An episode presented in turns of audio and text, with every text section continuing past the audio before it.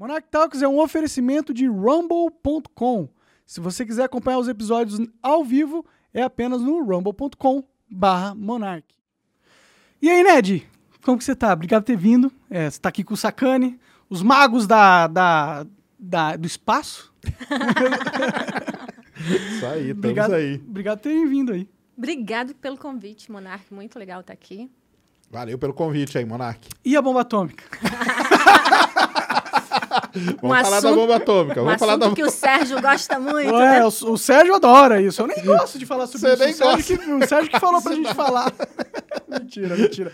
Eu que tô viciado em bomba atômica é porque. Porque eu vejo, que- eu vejo que o mundo tá indo pro caralho, né? Vamos só ser sincero, o mundo tá indo meio pro caralho, né? Guerra na Ucrânia, que na verdade não é guerra na Ucrânia, é a guerra da, do bloco oriental contra a OTAN. A É. guerra mesma é essa, né, que tá acontecendo. É, Isso- aquela vez que eu tive aqui, tava, né, rolando, né? E agora deu uma piorada aí, porque o Putin fechou lá, cara, o. O. Como que chama lá? Nord O Stream, gasoduto né? norte, né? É. Que eles chamam. Que abastece lá. E o bom do Putin é que ele, as desculpas que ele dá, né?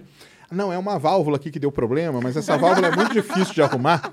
Então a gente tem que mandar ela pro Canadá, vai ficar uns três meses lá arrumando. E aí, como ninguém pode falar nada, né? Vai fazer o Vai quê, fazer né? o quê, né? Mas Ué, todo tá- mundo sabe que é mentira, né? Exatamente, mas tá feio o negócio lá essa semana aí, o negócio. As bolsas de- despencaram na Europa hoje tudo por conta disso aí, cara. Tinha 100 mil pessoas na República Tcheca protestando, tinha 40 mil pessoas na França protestando na rua.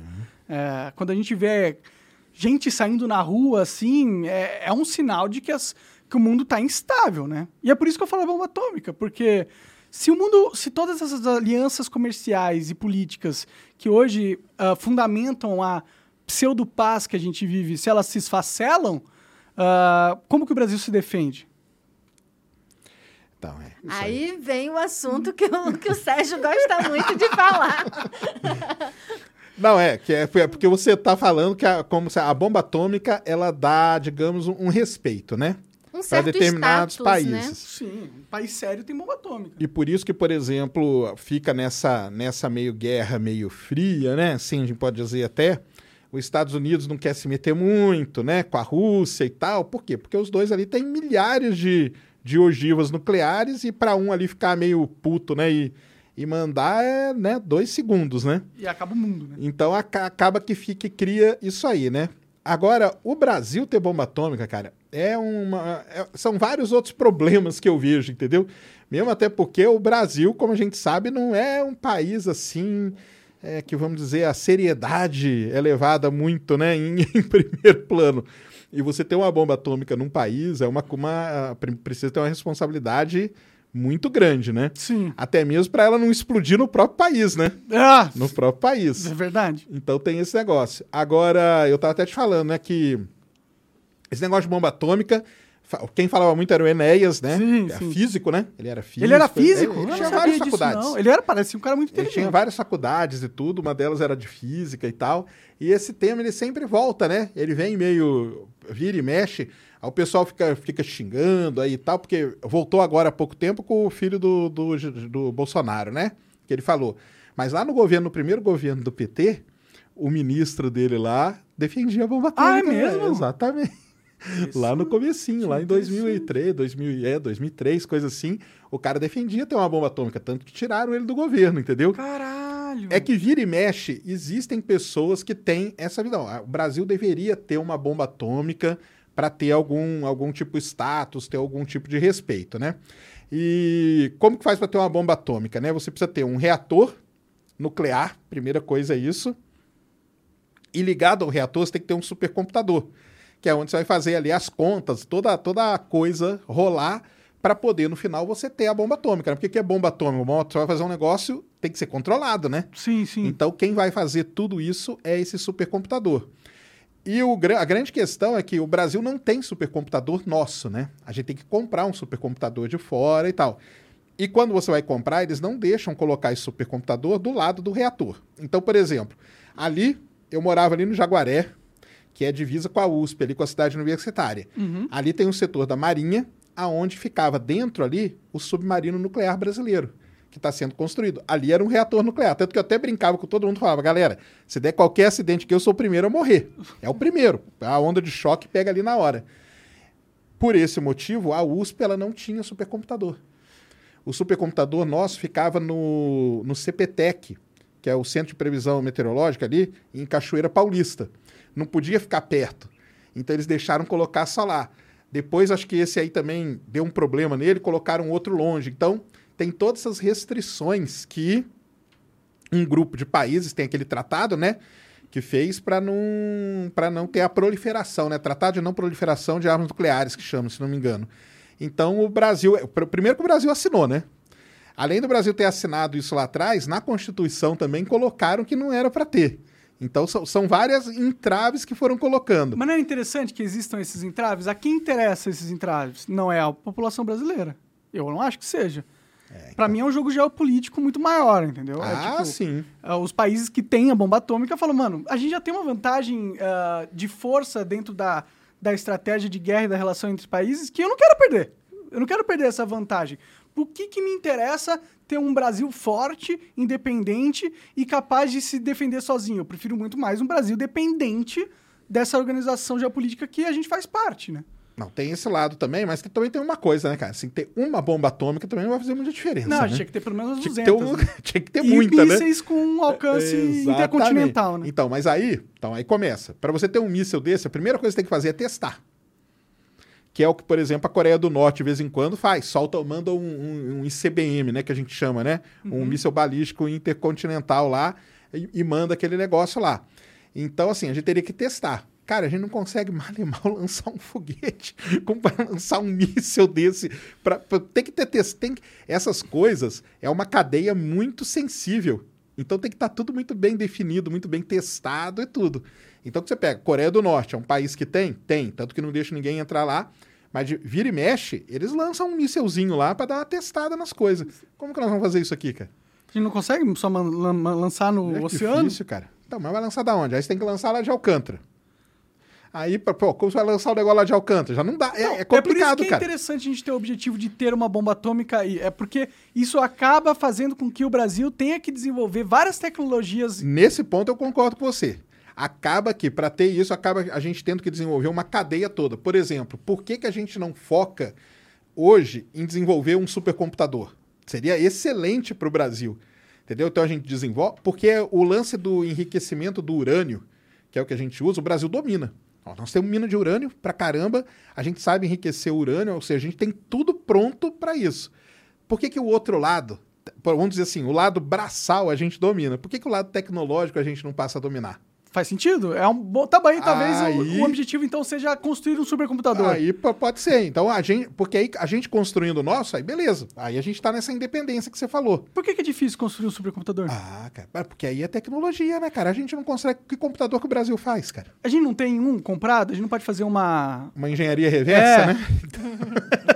Mas é que essas coisas têm todas as restrições e tudo, né? É, a gente é política. ah, É, porque a gente é, não pode fazer certeza, engenharia reversa. com Entendi. certeza. É, tem, tem- todo um acordo assinado que Tem- tem não pode acordos usar, que não mais. pode ser feito. Então, É, aqui no Brasil tem aquele lance que fala lá que é o. é, como que é? O uso da. Por exemplo, para ter o submarino nuclear, teve que ter todo um documento específico para isso. Porque o, o que, que é o submarino nuclear? É um reator nuclear dentro do submarino. Pronto. Você pega o reator ali, põe dentro do. né? Num, num, encapsula ele num míssil, você tem a bomba atômica. Entendeu? Entendi. Aí tiveram que fazer toda uma documentação, um negócio super restrito para, ó, é fim pacífico, é fim científico e tudo mais. e então, tudo detalhado, É, né? tudo Cada detalhado. partezinha, tudo muito bem detalhado para não ter brecha. Pode crer. Mas no fim, tipo, o fim pode ser pacífico, mas a forma com que você atinge esse fim pacífico é também a forma com que você atinge o não pacífico. E, e eu, na verdade, considero ter uma bomba atômica a, a de fins pacíficos. Não é ter pra usar. É ter pra ninguém nunca fuder com nós, Tentar, tá né? É, tem, isso, tem isso aí. Mas eu acho que se a gente focasse na- no desenvolvimento da tecnologia, isso aí seria legal. Porque não desenvolve tecnologia, pô, ah, lançar, lançar míssil, seria uma boa, cara. Ah, pô, vai lá, faz um veículo lançador, porque a Coreia do Norte tem. O Brasil não tem, entendeu? Não é Um meio veículo bizarro? A. Coreia do Norte, É, tá ligado? É, é uma, é literalmente uma ditadura maluca totalmente. Tá, mas eles de- desenvolveram, eles viram o que, que eles precisavam, foram lá e foram atrás, né? Então, por isso que o Brasil consegue também. A gente, é, Mas aí, se a gente quebra esses. é Eu não, eu não manjo dos acordos, né? Mas se a gente quebra esses Não, acordos, o que, que acontece? Quebrar, tanto que tem vários países desses aí que tem, Paquistão e tudo. Acho que até Israel, se brincar, é tudo meio clandestino, entendeu? Não é um Entendi. negócio assim oficializado. Que esse acordo aí, esse tratado, na verdade é um tratado, né? Ele foi assinado lá na década de acho que 70, uma coisa assim. E o, o foda do tratado é a justificativa que deram para não tirar a bomba atômica dos outros. Isso eu acho foda. Porque eles assinaram e falaram assim: quem tem bomba atômica até 1969 vai manter. Uhum. Por que, que vai manter? Ah, não, cara, porque é muita, nós não vamos conseguir desligar todas. Aí eles deram um migué Conversa muito forte. Aí, dormir. aí é Mas verdade. aceitaram. Mas aí os países foram lá e assinaram também, né? Então aí é Porque foda. não eram né? países de verdade, eram apenas colônias, né? É, É. o Brasil é uma colônia, né? Vamos ser sinceros. assim, a gente gosta de falar que a gente é um país, que a gente tem. Mas a verdade é que o STF pega e passa por cima da Constituição e fica por isso mesmo. É, então, é, é, que é complicado. Aqui não é uma democracia, a gente não vive numa democracia, infelizmente. Mas isso é um tema que, que eu, eu, eu vejo, né? Você falando e fico lá, até fica até. É vamos uma ver se hoje ele vai pauta falar. já, é, né? Vamos ver se ele vai falar da bomba atômica. Porque não, é, é, uma, é um assunto que vira e mexe, cara, de, de anos, em, de tempos em tempos. E outra coisa, não importa o governo que tá, esse assunto sempre volta. Ele volta mesmo. É, vai e voltar é- pra e era sempre, uma na pauta do, do Enéas, né, cara? Isso era uma pauta dele mesmo. O entendeu? Enéas era, tipo, muito maluco, tá ligado? Porque ele gritava, falava, eu sou Enéas, Ele era inteligente 56, pra mas. Talvez a gente não ele consiga... era muito inteligente. enxergar, é, a muito. gente Tanto que, é, igual, você não sabia que ele era físico. Não, verdade. E muitas pessoas não sabiam. Você, tem alguns vídeos dele, in- inclusive nas redes sociais, ele dando aula. Entendeu? Era um cara muito inteligente. Só que na época das eleições, a gente via a propaganda dele, era parecia aquele malucão gritando. O pessoal que é mais novo não conhece, não viu. O background Mas chegava a dele. ser engraçado a, a campanha dele. O que é né? genial também, né? Isso. Na, pra época. Era genial, cara. O negócio do Enéas é que ele não, ele não se. Ele era um cara autêntico, que ele não se metia nesse, nesse jogo todo. Então ele ficava, ele ficava uma peça meio de fora. Entendeu? Aqui, ó, igual o xadrez, ó. Colocava. Tá aqui o Enéas, tá todo mundo aqui, não importa o lado, não importa a cor, não importa nada, cara. Ele era um Sim, outsider. ele tava aqui, ó. Então, cara, deixa que aí. Tratavam ele co- como esse negócio de mal, lá, o maluco do Enéas e tal, sabe? Então, Porque ele era um cara que ficava meio de fora desse. daquela coisa toda que existia, né? Porque essa coisa toda que existia tem dono, Tinha, né? é, exatamente. E os- e os donos Um dia são- branca ganha, outro dia a preta ganha. E assim nós vamos levando, né? É, é engraçado se não fosse É, trágico, né? exatamente, é trágico pra caramba. Qual que é o processo pra gente criar um supercomputador?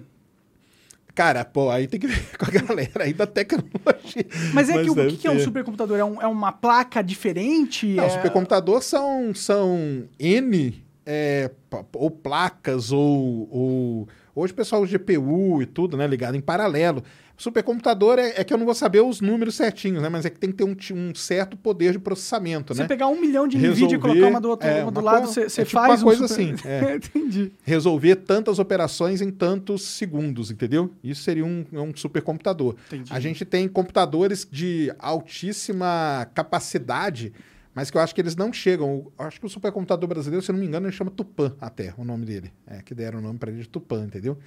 E... Pra parecer que é brasileiro, mas na verdade foi comprado da Alemanha, sei É, lá. porque aí você compra o que lá e monta aqui, né? Ah, na entendi. verdade, que ele foi montado aqui tudo para usar na previsão do tempo. Ele era usado na previsão do tempo. Mas eu acho que ele tá com problema também, porque tava falando para você, supercomputador é um negócio que tem que ter manutenção, então ele tem que ficar num ambiente super controlado de, de temperatura, umidade. Imagina. Às vezes você tá jogando, o seu computador dá pau porque fica muito quente, imagina um supercomputador processando dado o tempo todo. E, e essas coisas têm que ter manutenção o tempo todo, né? E aí você falha a manutenção, o computador para. Funciona uma parte. E foi o que aconteceu aqui no zoado. Brasil. É, o Brasil tá jogado às moscas é mesmo. tudo né? meio zoado. Agora, daria se o pessoal aí se juntasse, esses grandes centros que a gente tem aqui de, de computação, de excelente. Tem aqui o IMPA, o pessoal da matemática lá no Rio, o pessoal do ITA, E falta entendeu? Os dinheiro caras de engenharia. É, eu acho que. Não, mas aí se os caras montam um projeto, uma coisa grande assim, eles conseguem até o dinheiro, entendeu? Então falta, falta, vontade é, política. Falta vontade, né, cara? Falta Entendi. vontade. Entendi. E. Ah, que merda, né? Que droga. eu, eu fico tentando assim, tipo. Vamos tentar tra- tra- transformar o país. No... Porque eu sei que eu não, sou, eu não sou ninguém, tá ligado? De verdade, se comparar o Brasilzão, eu sou apenas um maluco gritando na internet aí, né? Mas eu fico tentando, tipo, temos que pautar as coisas para que o país se, se, torne um país sério, de verdade, entendeu? Porque se ninguém fala, pelo menos, a direção que a gente tem que ir, a gente vai continuar sendo dominado pelas peças pretas e brancas é, aí, né? Mas Agora, por isso, o... Monark, que é importante e que a gente sempre fala a questão do mostrar uh, o que é feito na ciência, na tecnologia, porque a gente vê, a, se a gente for colocar é, a maioria da população brasileira, ninguém sabe de nada, de nada sobre ciência e tecnologia que acontece no nosso país. Verdade. Que a gente tem ótimos pesquisadores. Então, se você coloca isso para a população, você acha que a população vai querer é, investir, que o, que o, para quem ele votou, invista em algo que vai para ciência? Conhece, né? Exatamente, entendeu? Sim. Então vai muito nesse sentido. Aí fica a gente realmente gritando, falando que tem que investir em ciência e tecnologia para quem? Se a pessoa não sabe nem o que acontece. Nem o porquê seria importante. Né? Exatamente. Né? É difícil, é um problema de educação, que também foi algo planejado, né? A falta de educação brasileira não é acidente, é totalmente planejado. A gente tem, a gente deu 500 milhões, ou foi bilhões? Acho que foi bilhões, cara. 500 bilhões de isenção fiscal na época da Dilma para as maiores empresas do Brasil. E a gente podia ter pegado esses 500 bilhões de reais e investido em educação, a gente só não fez. E, e, na época, e agora com o Bolsonaro a gente ainda não fez. Pelo contrário, teve pandemia, a gente fechou as escolas, né? Em, que que para mim foi um crime contra a humanidade, sim, gigantesco. Eu acho que o fechamento das escolas prejudicou mais o Brasil do que a Covid em si. Você teve milhares, milhões de crianças que ficaram dois anos sem a socialização, dois anos fundamentais da, da, do desenvolvimento delas, sem é, conhecimento, sem a capacidade de interagir com outras crianças ou socializar, entendeu? Então, isso, isso a gente vai sofrer muito no futuro por causa disso, na minha opinião. É, e teve aí esse problema aí de ficar a educação, né, cara? A educação acabou, né? Porque nesses dois anos, porque os professores não estavam preparados, né? Exatamente. O professor não sabia ligar uma câmera essa. e um microfone, é. cara. Entendeu? E eu converso, teve um cara lá no Ciência Sem Fim semana passada, um cara que mexe com negócio de educação, entendeu? E o cara dava aula presencial. Porque da aula é o seguinte: você dá aula presencial, você tem uma dinâmica com os alunos ali. Você não pode pegar e falar assim: ah, não, agora a minha aula é online. É outra dinâmica, entendeu? Então você não pode simplesmente pegar a aula que você dava presencialmente, ela, e transformar ela numa aula online. É muito mais é difícil que... captar a atenção é online. É muito mais difícil. Mas aí é que tá. Será que é tão difícil assim? Atualmente não é, cara. Porque a gente tem ferramenta para isso, cara. Então tipo... tem lá, Minecraft, entendeu? Sim. Que é um puta jogo para ensinar coisa. Roblox, que o pessoal usa muito, entendeu? Criança, tu pega assim, pré-adolescente, adolescente, eles gostam de quê? Não é de jogo? É. Cara, vamos usar o que eles gostam para poder, então, animar essa criançada, entendeu? Vamos pegar ali o Minecraft, ó, vamos fazer tal coisa. Tem um Minecraft para estudo. Tem o Roblox para isso. E, aí, e isso, cara, você vai tendo vários e vários programas. Mas o professor não quis, cara, porque dá trabalho, cara. Ele nem mas... sabe jogar Minecraft. É, não, mas, não, mas ele não. podia aprender, mas ah, dá trabalho, cara. Faz sentido. O que, que é o mais fácil? Cara, eu vou lá e vou ensinar do mesmo jeito que eu ensinava presencial. Aí acabou, cara. Aí o aluno dorme em dois minutos. Ou dá um alt tab e vai jogar Minecraft. Exatamente.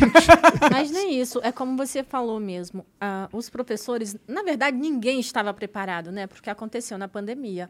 E o professor ele não estava realmente preparado. A gente viu, inclusive, gente que foi lá no Ciência que comentou que hum, ligava a câmera não sabia o que fazer. Entendeu? Realmente foi complicado. Sim. Foi não só difícil para o aluno, como também para os professores.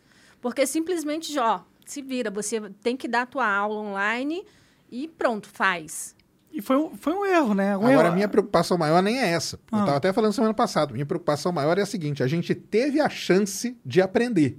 A pandemia, ela deu essa chance Isso da que gente me aprender. também. Só que a gente não aprendeu nada. É. Voltou ao que era antes. Ou seja, se tiver uma outra coisa parecida daqui dois, três anos, o que, que vai acontecer? Vai se Nada diferente, vai, vai repetir igual. Aí é que é o erro para mim. Porque os caras já ter falado, galera, ó, tá vendo só? Aí sentava todos os professores aqui, entendeu? E falava assim: você, você, você. Cara, sinto muito, cara.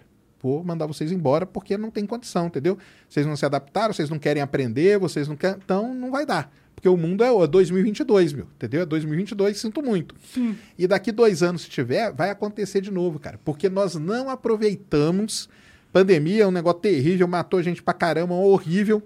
mas ela deu a chance da gente aprender alguma coisa, mas parece que a gente não aprendeu, cara. É, é que é difícil porque o, o professor ganha mal, né, mano?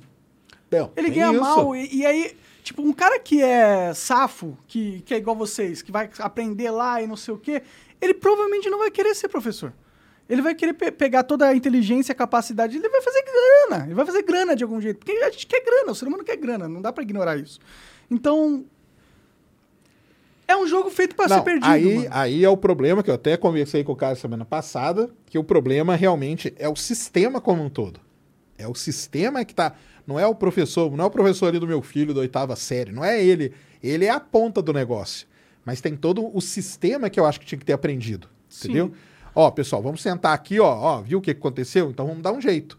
Aí vindo de cima pra baixo esse negócio, entendeu? O problema é que o objetivo do sistema não é educar as pessoas. É pelo Tem contrário, é manter elas nessa bolha cognitiva cada vez mais rasa. Porque é mais fácil de controlar o tabuleiro. Muito mais.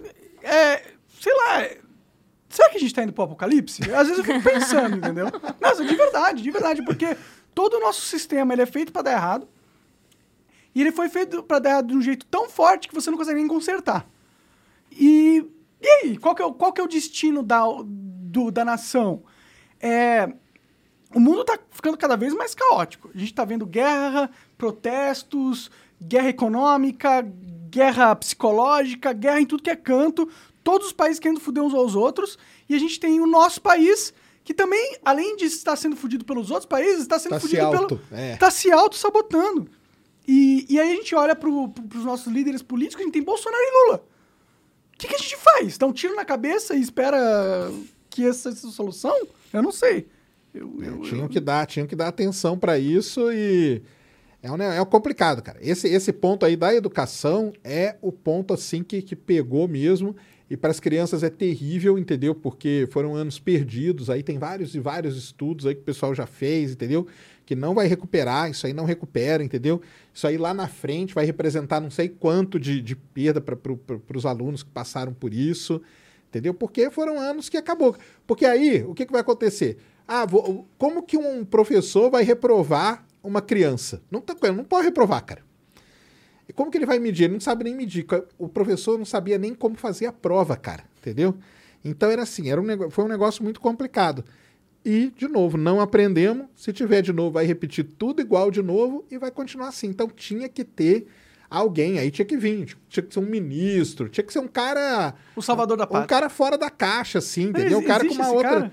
Cara, deve ter, cara. Deve ter, não é possível, entendeu?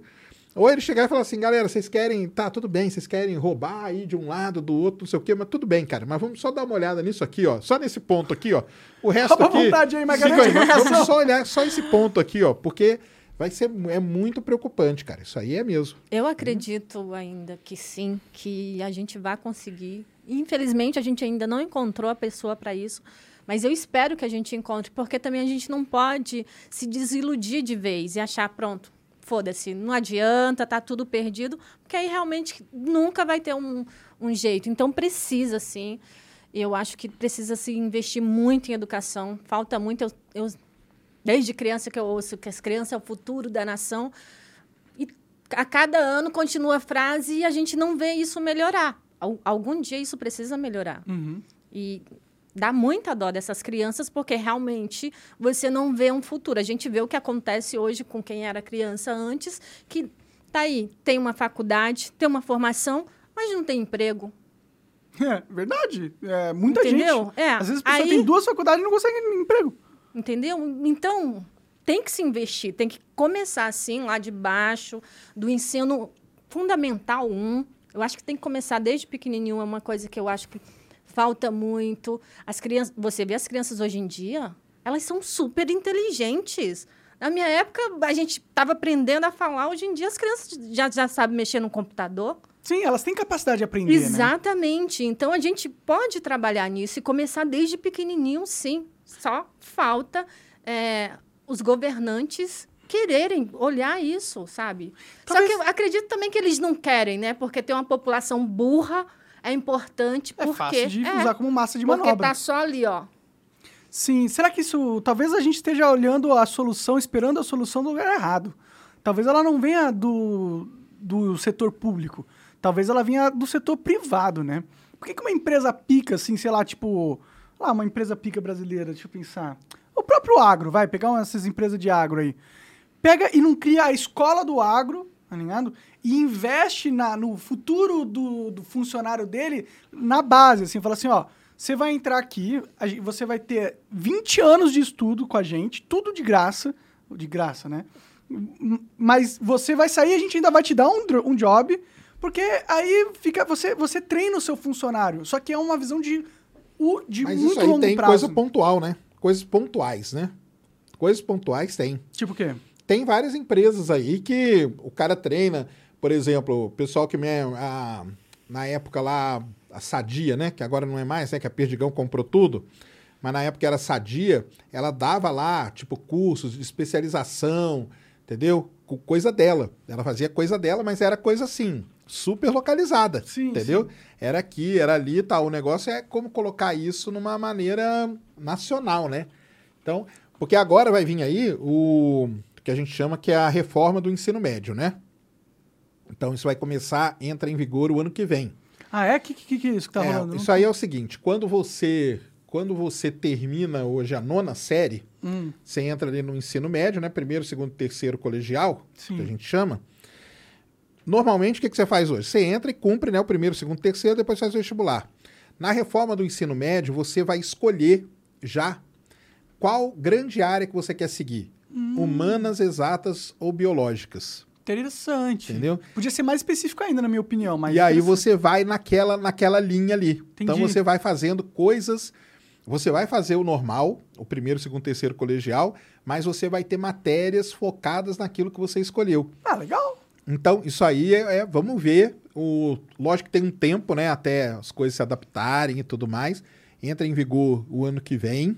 Já foi E aí? aprovado, então, já tá. já, já não, já Entendi, tá. As entendi. escolas estão se preparando Entendi, e tudo. entendi. Começa o ano que vem. O ano que vem já começa nesse esquema. Interessante. E aí a gente tem que ver com o impacto disso aí.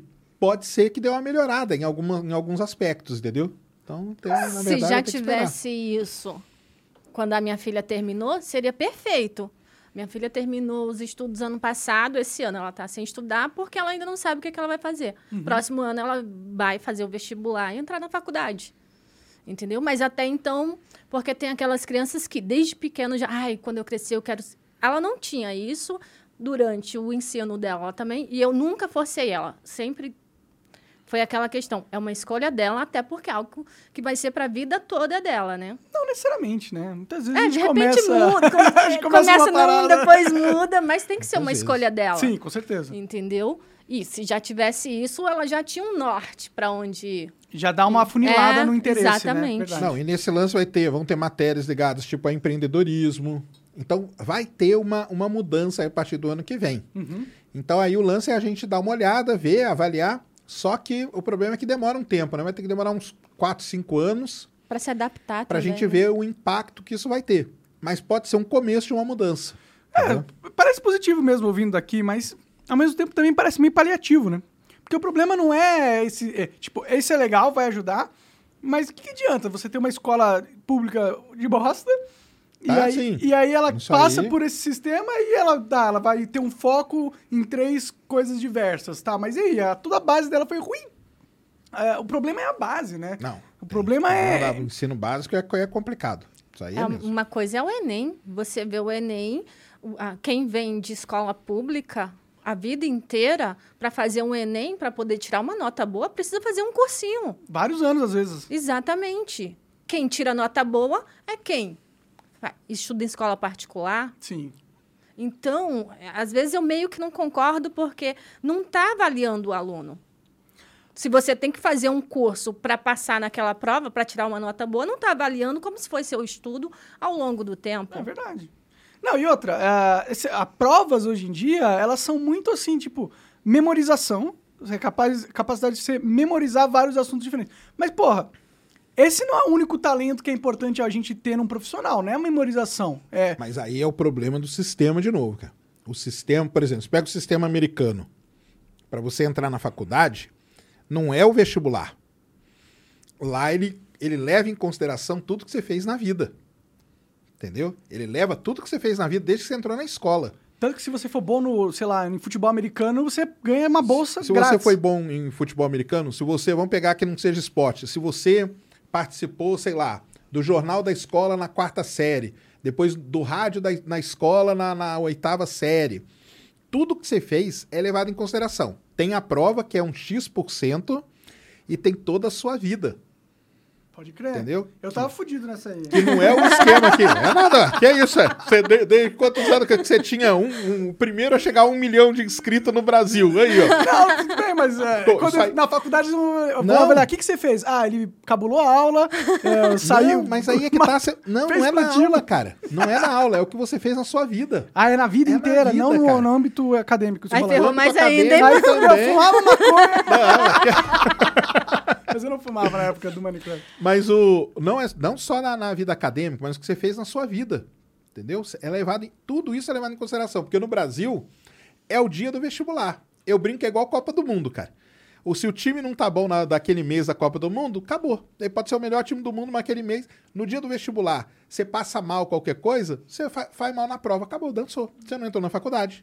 Vai Às vezes até o nervosismo acaba ferrando Mas com tudo. você, atrás, você já tinha feito um monte de coisa e tal. Você seria uma pessoa excelente para estar na faculdade. Você só não entrou porque no dia da prova você ficou mal. Pode crer. Lá nos Estados Unidos, eles levam em consideração a sua vida toda. Interessante. Então, mas isso é uma diferença, isso é uma diferença gritante de esquemas de como que você segue sua vida. Isso aí no Brasil esquece que nunca vai acontecer. Por que, que nunca vai acontecer? Esse negócio de levar em consideração tudo? É. Não, cara. Porque o nosso sistema ele já tá muito Enraizado? enraizado nesse negócio do vestibular e tal, cara. É porque tem muita máfia, né? No É. vestibular. Ganha-se muito dinheiro com o vestibular, né? E tem muitos grupos políticos com muito interesse que isso se Não mantém. vai ter. Por isso que tem o pessoal lá, o, o, o cara, eu levei o cara lá no Ciência também, o Matheus, entendeu? Olha, é um cara muito maneiro pra você trazer aqui, cara, Legal. pra conversar disso com ele. Boa, boa. O Mat- Sansei, Sansei Matheus, Matheus Tomoto, ele tem um canal no YouTube muito legal, que ele fala desse negócio, tudo isso aí, e ele dá Qual dicas de, de como você estudar. É Matheus, né? É o nome dele Matheus, mesmo, ah, tá. né? De como você ir pra fora do Brasil. Rapidinho, pra você estudar fora. Ah, É uma boa, viu? Eu recomendo para as pessoas saírem daqui o mais rápido Porque aí você vai fora, você vai fazendo o seu. Qual que é a ideia? Você vai fazendo o seu currículo. E aí você pode aplicar para uma universidade. E não é qualquer, pode aplicar para uma foda, Harvard da vida, MIT, entendeu? Entendi. Cara, porque se você teve uma vida, o que, o que vale é isso lá, entendeu? Então é, é, um, é, um, é um esquema muito interessante que eles levam em consideração. Que aqui não. Talvez esse, essa reforma do ensino médio seja uma tentativa, entendeu? De fazer algo um pouco diferente. Mas temos que ver o que vai acontecer. Isso aí não dá para falar agora. Às vezes parece que o Brasil precisava de pegar tudo, todas as nossas leis, tudo como é feito, jogar no lixo. E aí falar assim, tá bom, vamos construir um país aqui de verdade? Vamos pensar numa Constituição séria, que em vez de ter um milhão de artigos, a gente tem 10, tá ligado? Porque o, o Brasil é feito pra dar errado, é uma merda. Eu fico desesperado, assim. Na verdade, eu já desisti. Eu, vocês têm esperança, legal, é bom ter esperança, não pode perder esperança. Eu já desisti. Porque eu acho que a gente é feito de otário e a gente tenta mudar e a gente se fode por tentar mudar. É, então, É murro na ponta de faca, né, cara? É todo murro na- dia. todo- é todo isso dia. mesmo. né? Não tem jeito. É complicado demais. Mas é um negócio aí de. de- e, o, e agora, né? Digamos assim, a gente tem exemplos, né? Pelo mundo aí de coisas que funcionaram muito só bem. copiar, né, cara? Né? Não é nem criar a roda. Então, por exemplo, você pega o Japão, vou te falar um negócio que o Japão fez. O Japão baseou toda a educação dele num negócio chamado STEM, não sei se já ouviu falar nisso. Que a educação é baseada em ciência, tecnologia, engenharia, matemática e artes. Aí eles colocaram artes, virou STEAM. Ah, Então é assim, você não vai estudar história, nem geografia, nem nada. Esquece, cara. Essa porcaria não serve pra nada. É isso que o Japão fez. Imagina você põe isso aqui no Brasil, cara. Imagina, você fala assim, criançada, a partir de amanhã lá é só. E aí, o sistema de ensino deles é baseado nesse STEAM, cara. Por quê? Porque eles viram que o que, o que leva o país pra frente é a tecnologia, cara. Se a gente não desenvolver, aí vo- volta lá no negócio da, da bomba atômica, entendeu? Se você tem uma educação baseada no STEAM, onde você mistura ciência, tecnologia, engenharia, matemática e tal, aí o cara, o Japão. O Japão é baseado nesse negócio, cara. o foda é que exclui as pessoas que não têm aptidão pra essas coisas. né? Exclui, mas eles não estão nem aí. e colocar isso no Brasil não. Eles não estão nem aí, não eles não estão preocupados com, É. com ser cancelado por causa disso, eles não estão preocupados com nada, cara. Eles, eles colocaram isso como uma. uma, tipo, uma não, é, não sei se é lei e tal, mas é uma norma lá deles. É isso, cara. Nós, pra gente. E eles foram destruídos, né? Mas isso é na faculdade ou isso é no ensino básico? Isso é no ensino do, do, do Do- básico em diante. Entendi, entendi. Todo o ensino. É baseado nisso aí, cara. Mas eles não sabem a história do Japão? Não, eles acabam sabendo e tal, mas aí, é, vamos dizer assim, a história, geografia, essas coisas, elas vão entrando como coisas auxiliares aqui. Entendi. Mas a espinha dorsal do negócio é isso aí, é não a uma tecnologia. matéria importante, digamos assim. Pode a crer. espinha dorsal do ensino japonês é, é a tecnologia. Eles ensinam política lá? Tipo, leis e... Pá, é, deve ensinar deles lá, né? Porque cara? isso é a coisa mais importante que a gente não ensina aqui, tá ligado? Você sai da, da faculdade ou do, do- do ensino médio sabendo como que as moléculas funcionam, mas não sabe como que o Estado funciona. É, Na minha época a gente tinha né, uma, uma matéria chamada Educação Moral e Cívica. Eu tive. Na minha era época legal? na escola Era tinha. legal? Como que era? Era uma matéria para começar a ensinar essas coisas. Na, na universidade, aqui na USP, quando eu estudei, todo mundo tinha uma matéria obrigatória que era Estudo dos Problemas Brasileiros, cara. Você era obrigado a fazer essa matéria. Interessante. Então você ia lá. Então, é, é o que eu falo. Tem, tem algumas coisas pontuais Que tentam pra- fazer pra- aqui. que tentam fazer. Mas muitas são abafadas logo, começa a dar muito trabalho, começa a colocar muita. Pô, cara, aí tem que brigar com isso, com aquilo e com aquilo. Aí o cara deixa quieto, entendeu? Tinha Deixa- moral e cívica e estudos sociais, né? Tinha estudos sociais também, O que, educação que moral ensinava e nos cívica. estudos sociais? Cara, tinha, dava, dava essas coisas, É. entendeu? Ensinava um pouco do como que é o país. É, ah, sabia que o- os símbolos nacionais, entendeu? Coisa desse tipo. Entendi, entendi. Era, era um é comecinho. importante as pessoas saberem isso pra gente ter uma, uma ideia de nação, né? O brasileiro não tem uma É. ideia de nação. A gente é meio cada um por si, Deus por todos aqui. Não, era um começo disso aí que você falou, né? A gente vai lá, estuda tudo, mas ninguém nunca pegou uma constituição na vida, não sabe como que ela é, e nem nada e tal. Minha esposa fala isso. Minha esposa fala, cara, Constituição tinha que ser um negócio ensinado em toda, no, no ensino, tipo, no- talvez no, no Fundamental 1 não, mas do 2 em diante. Bom, pelo menos ia servir pra gente entender que é uma loucura nossa É, Constituição, né? Porque é a, é a Constituição mais louca do mundo. E, inclusive, tá acarretando em problemas pra nossa geração agora, que é o STF. Porque o STF tem poder supremo sobre a Constituição. E a Constituição tem poder supremo sobre todas as quesitos da, da- que regulam a- a- o Estado e a sociedade. Então, é muito poder pra esses caras, tá ligado? E eles estão abusando dessa parada. Eu sei que é, é perigoso falar isso hoje em dia, mas algo- não tem que falar, né? Senão a gente vai, vir, né? vai viver uma ditadura do judiciário. E, bom, eu não quero que isso aconteça, mas vamos mudar um pouco de assunto, sair um pouco da, da- de assuntos que podem levar a gente pra cadeia. Espinho, veio um cara aqui outro dia que eu dei risada, também eu não lembro quem era, cara. Ele falou assim: é, Monarca, esse assunto é espinhoso, né, cara? Vamos mudar de assunto. É, é, e é mesmo, e é mesmo. Mas, pô, você tinha uma viagem marcada lá pros Estados Unidos. Pô, cara, então, né? Essa semana passada aí nós, né, Ned, passamos por esse, por esses momentos de tensão aí, né? Uma expectativa enorme. Uma expectativa enorme, nada, né, cara? Os Estados Unidos estava. A NASA, né? Ela criou um programa chamado Programa Artemis, que tem esse nome por quê? Porque lá na década de 60 teve o programa Apollo, que levou a gente para a Lua. A Artemis é a irmã gêmea do Apollo na mitologia. Apolo é o deus da guerra, não? Apollo. É o deus do sol? A Artemis eu sei que é a deusa da Lua. Da lua. Ah, faz sentido. E aí é irmã gêmea do Apolo e tal. Então a NASA criou esse programa para mandar o ser humano de novo para a Lua, de volta para a Lua. E o primeiro teste ia ser semana passada. O- é, como seria esse teste? Eles construíram um foguete novo, tá, pessoal? Lembrando, o foguete é novo, embora tenha peças de programas espaciais antigos, o foguete em si é novo, a cápsula é nova, tudo novo. E aí foram fazer o primeiro teste, que é lançar essa cápsula sem ninguém dentro. Lógico, né? Aham, mas ia Pra chegar testar. na lua essa É. cápsula? Ela ia dar uma o volta primeiro na Lua. teste é, é o teste tanto do foguete como da cápsula. Então, o foguete lança a cápsula até a órbita e ela dá uma volta, algumas voltas, né? Ela vai ficar orbitando um pouco a Lua, algumas semanas, e depois volta para a Terra. Entendi. E aí ia ter esse lançamento, que é o Artemis 1, porque a ideia dos Estados Unidos é lá no final de 2025 lançar a Artemis 3. E aí sim pousar na Lua. A 3 vai pousar. Entendi, entendi. A gente tá na 1 ainda. Mas gente que, tá na que que deu que não, que não rolou? Então, aí construíram o foguete, colocaram lá para lançar, e no primeiro dia deu um problema no motor, porque como eu falei, esse foguete ele tem peças de programas anteriores. Lembra do ônibus espacial, que era bonitão? Sim, sim. Os motores deles foram meio que Redes. re, recon- recondicionado, que eu brinco, né? Passou na retífica e colocaram no foguete novo para reaproveitar. Aí o pessoal fala, ah, pô, cara, tá certo, cara. Pensa só, o programa do ônibus espacial foi um programa que durou 30 anos. Você não vai aproveitar nada que foi feito? Faz nem sentido. Tem que aproveitar, né? Sim. O que teve de bom, vamos aproveitar. O motor era muito bom. Pode crer. Então pegaram o motor. Aí no primeira, na primeira tentativa, que foi segunda-feira, lá dia 29, um dos motores não, não ligou. O Bom, não fam- era tão bom assim. O famoso Motor O 3. famoso motor 3, ele não quis ligar. Então, acontece.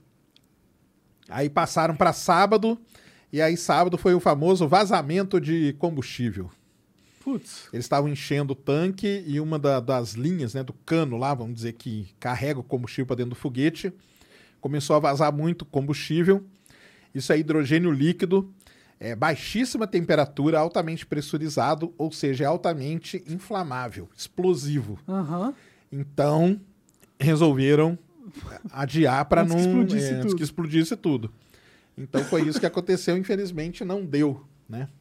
Mas isso aí criou uma pequena confusão, né, Ned? Que nós Muito. estamos vivendo aí. Muita Atualmente. confusão. O pessoal falando, "Ah, a NASA foi mesmo para a Lua, desaprendeu ou a Lua mudou de lugar? Começou as teorias da conspiração. Começou. Porque tem a grande, né? De que a gente nunca foi pra Lua, que era tudo montagem. Exatamente. Não, a- sem falar que eles vêm comentando que o CGI da NASA tá com defeito, por isso não tem como lançar agora. O que, que é o CGI? É, o computação CGI, gráfica. computação gráfica. o pessoal entendi, fala que é tudo entendi, computação entendi, gráfica, entendi, né? Entendi. Tá, cadê o cara do CGI? Não veio hoje, É. entendeu? Pra montar Tá ali. trabalhando na Marvel, não pode. Exatamente. É isso mesmo. Mas é uma coisa que a gente fala, é melhor adiar agora do que ter um lançamento, o foguete explodir. Se o foguete explodir, isso é um atraso muito grande para a missão. Como o Sérgio falou, a Artemis 1 ela não vai ser tripulada, a Artemis 2 vai ser tripulada, porém, eles não vão pousar, vão só orbitar a Lua e voltar. E a 3 que vai pousar. Se tem um, um problema, esse foguete explode, é um atraso muito grande para a missão. São anos de atraso. cara. Anos. Isso aí é anos de atraso. Pode entendeu? crer, pode crer. Pô, Então- o foguete do, do Elon Musk explodiu quatro vezes, velho, em, em alguns anos. Quatro nada, né? O Elon foram Musk, ontem até, ontem até falamos na transmissão lá que a gente fez um, um Falcon 9 voou ontem. É, o Elon Musk explodiu muito foguete, cara. É que o pessoal Muito começou a ver foguete. quando já estava dando certo, né? Ah, é? Quantos foguetes? foram, foram mais que três, mais que quatro? Muito mais, Ah, cara. é? Ele explodia muito. Ele testava e explodia, não. testava e explodia. Aqueles três, aqueles quatro lá foram os últimos que ele tinha. Ele só tinha quatro no final. Cara, no final de tudo. disso. Entendi. Aí três explodiram. No final ele só tinha um pra dar certo. Caralho. Então, é porque o que a gente tava falando é o seguinte: o pessoal só vê quando dá certo, né, cara? Hoje você liga, você vê lá, o Elon Musk lança, volta. Pô, cara, o cara manja. Cara, sim, ele manja. Mas quantos anos ele passou explodindo o foguete, cara, pra chegar até onde ele chegou? Ele é muito louco, né, mano? Tem que ter um. É igual o pessoal fala. Por que, que a NASA não, não manda o Elon Musk é, lançar essa missão para a Lua? Como se fosse simples assim. Ele consegue fazer o que ele já vem fazendo. Mas para você é, construir uma missão para ir para a Lua é diferente. Para pousar na Lua é diferente também. Os mísseis do, do Elon... O míssel, o foguete do Elon Musk, o mais longe que ele chega é até onde? Não, ele lança, ele lança carga pra órbita, para órbita geoestacionária, entendeu? Pra coisa assim. Ele não- nunca che- chegou a mandar algo distante igual a Lua. Não, mas Porque, isso aí assim, não o tem muito foguete- problema. O foguete em si, Ele não vai é. até lá. O foguete só coloca na órbita, a, a espaçonave na órbita. Ah, e a espaçonave vai pra onde ela quiser, né? Entendi, Isso. entendi. Aí você dá quantas voltas tiver que dar na Terra para ganhar impulso e para onde você quiser. Eu imagino que a questão de dificuldade é como que essa espaçonave vai pousar na Lua e como que ela vai sair da Lua depois que ela tem, É. tenha pousado. Se bem que a Lua tem menos então, mas gravidade aí é do que, que a tá. Terra. o programa né? Não tem Artemis, a diferença dele, e aí é uma outra coisa que o pessoal fica falando, que é o seguinte, aí, ó, SpaceX é muito melhor que a NASA, tá vendo? Só que o pessoal não entende, cara, que a SpaceX ela só existe por conta da NASA, viu, pessoal? Porque lá no começo, se não é a NASA meter lá quase 3 bilhões na mão do Elon Musk, não ia ter SpaceX mais. Pode crer. E outra coisa, nessa, nesse programa Artemis, a SpaceX está junto. Porque quem vai pousar na Lua mesmo é a nave do Elon Musk. É Ah, SpaceX. É. Ah, é? É. Essa cápsula, ela vai ficar só na órbita.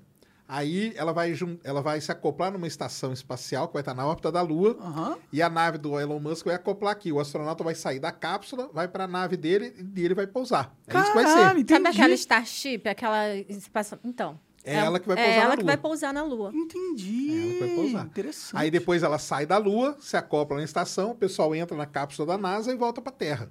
O esquema vai ser esse agora. Mas por que diabos a NASA quer ir pra Lua de novo? Ah, aí sim, né? Aí temos muita coisa, Muita né, cara? coisa que não, não sabíamos que tinha na- época que foi antes. Tipo, tipo o quê? Tipo água, Tem água na Lua? o hélio 3. Por que que o Hélio 3 é importante? Então, ó, temos gelo de água, né? Energia? É. Então, a primeira coisa, nós temos gelo de água. Gelo, é, o água é muito importante, cara, porque a água é H2O. Se você quebra ela, você produz hidrogênio. Hidrogênio é combustível de foguete. Entendi. Então, você pode po- pegar um foguete, colocar ele na Lua, constrói lá na Lua, e da Lua você manda ele para outros lugares. Pode crer que vai economizar muito combustível, porque não tem Muito que passar pela atmosfera. Exato. Tanto que essa Exatamente. missão Artemis, uma das coisas é ir para a Lua e além. Porque eles pretendem fazer uma base lá na Lua e de lá ir para Marte. Que da hora. Eu queria muito ver uma base lunar, cara. Vai ver, vai ver. nós Vai, eu vou ver, ver, eu vou tá Vai, vivo? Vamos, vamos, vai. vai. Eu, Ah, vou tá, eu- eu espero estar vivo.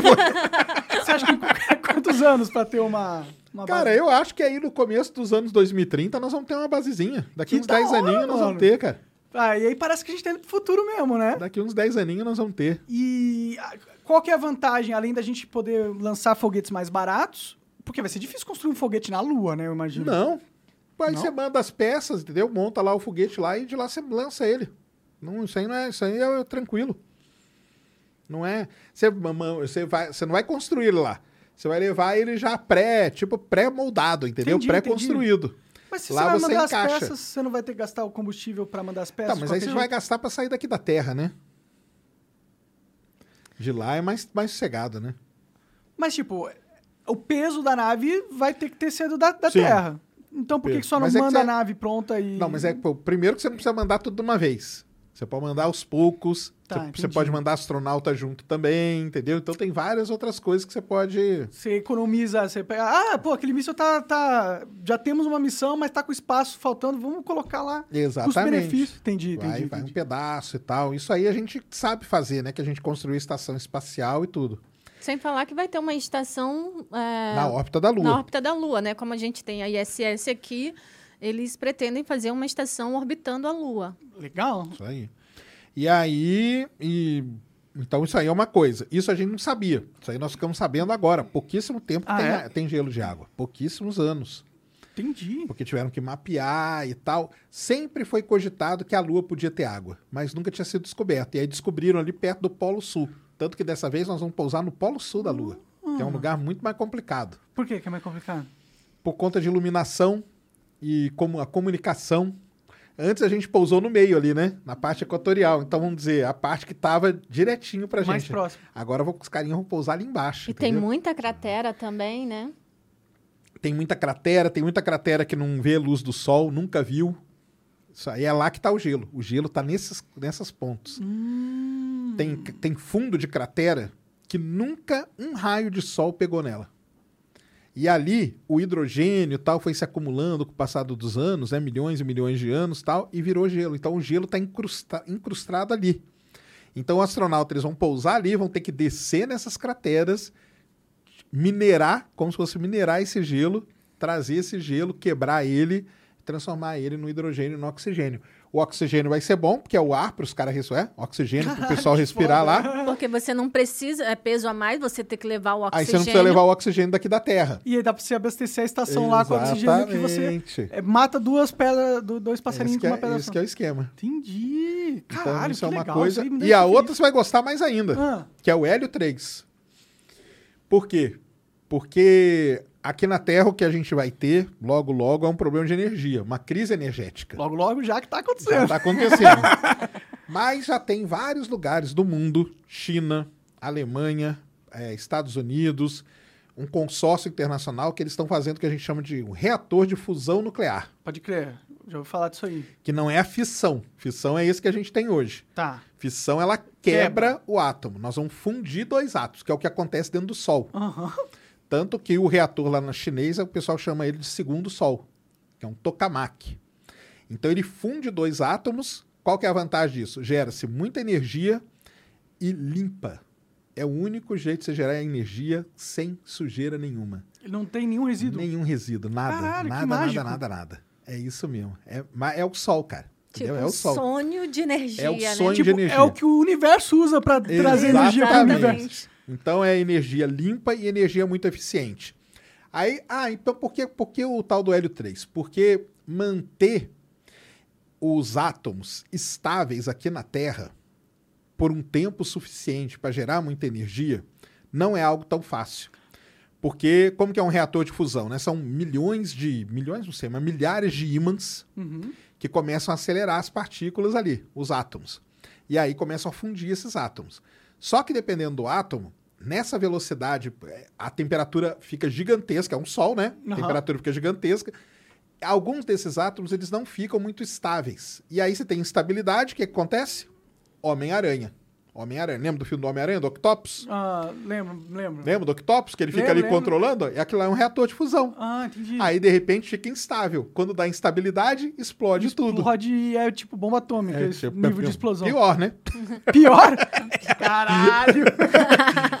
Mas Aí... Vamos explodir a Lua, então, essa porra. Eles querem fazer um reator na Lua? Não, não, aqui na Terra. É na Terra? É na Terra. Entendi. Então hoje eles já estão trabalhando e tal. E o hélio 3 é um elemento que ele fica estável por muito tempo aqui na Terra. E não tem na Terra muito? Não tem na Terra. Não, não é que não tem muito. Não, Não existe. Não. Mas na Lua tem. Por que, que não tem na Terra? Porque o hélio 3, cara, ele precisa de radiação ultravioleta do Sol batendo direto para poder gerar esse hélio 3. E aqui, graças a Deus, nós não temos, né? A gente tá Então, já tá tudo morto. Então a atmosfera ela filtra a radiação, então a radiação ultravioleta não entra, não gera o hélio 3. Mas a Lua não tem atmosfera. Aham. Então a Lua tem muito hélio 3. Tipo, muito, muito assim, muito? Muito, mas não precisa de muito também não, porque com um pouquinho disso que você joga no reator, ele já gera energia, muita energia. Então, tipo, demoraria pra gente esgotar todo o hélio 3 da Lua e ter que procurar em É, outro nem, asteroide. nem esgotar. Não, não é Não esgotável? esgotar. Tão facilmente não esgotar. Aí o que acontece? Então tem China, tem o tokamak, na Alemanha. Pô, como que chama? Na Alemanha tem um nome bonitaço lá, cara. Mas é. Tá, Procura tá aí, funcionando. Reator de fissão. De fusão. Fusão Alemão. alemão. É o Venture. Como que é? Pô, esqueci o nome dele. É este, este, estere- Sterelator. Sterelator. Sterelator. Sterelator. Sterelator. Pode bater aí, bate aí, Sterelator. Vem de estrelas, não? É. Tem o ITER, depois você bate aí ITER, que é um consórcio internacional para construir um. Porque aí é um negócio até interessante, cara. Então, os países do mundo todo estão se unindo para fazer isso. Porque é a crise energética, cara. Não importa que, que nação que você é, você vai ficar sem energia, entendeu? Sim. Então, os caras estão se unindo para fazer esse reatorzão de fusão funcionar. E a gente tá próximo de, de craquear o código matriz da parada? Não, então, lá na, na- o tokamak chinês, ele já gera um pouquinho. O, acho que o Sterelator, o alemão, ele já. Porque o lance é o seguinte: você tem que fazer um. Hoje, a gente consegue gerar a temperatura, só que a energia nós não estamos gerando, está tendo um déficit de energia ainda. Ou seja, a gente está gastando mais E do, que, recebendo do menos. que sai. Então a gente precisa trocar essa curva, entendeu? A gente tem que ter um superávit de energia. Então. E o hélio acho- pode ajudar nisso? o Hélio 3 é perfeito para isso. Entendi. O Hélio 3 é perfeito para isso. E eu acho que, o alemão conseguiu gerar um pouco de superávit de Ah, energia. é? Então os caras já estão controlando.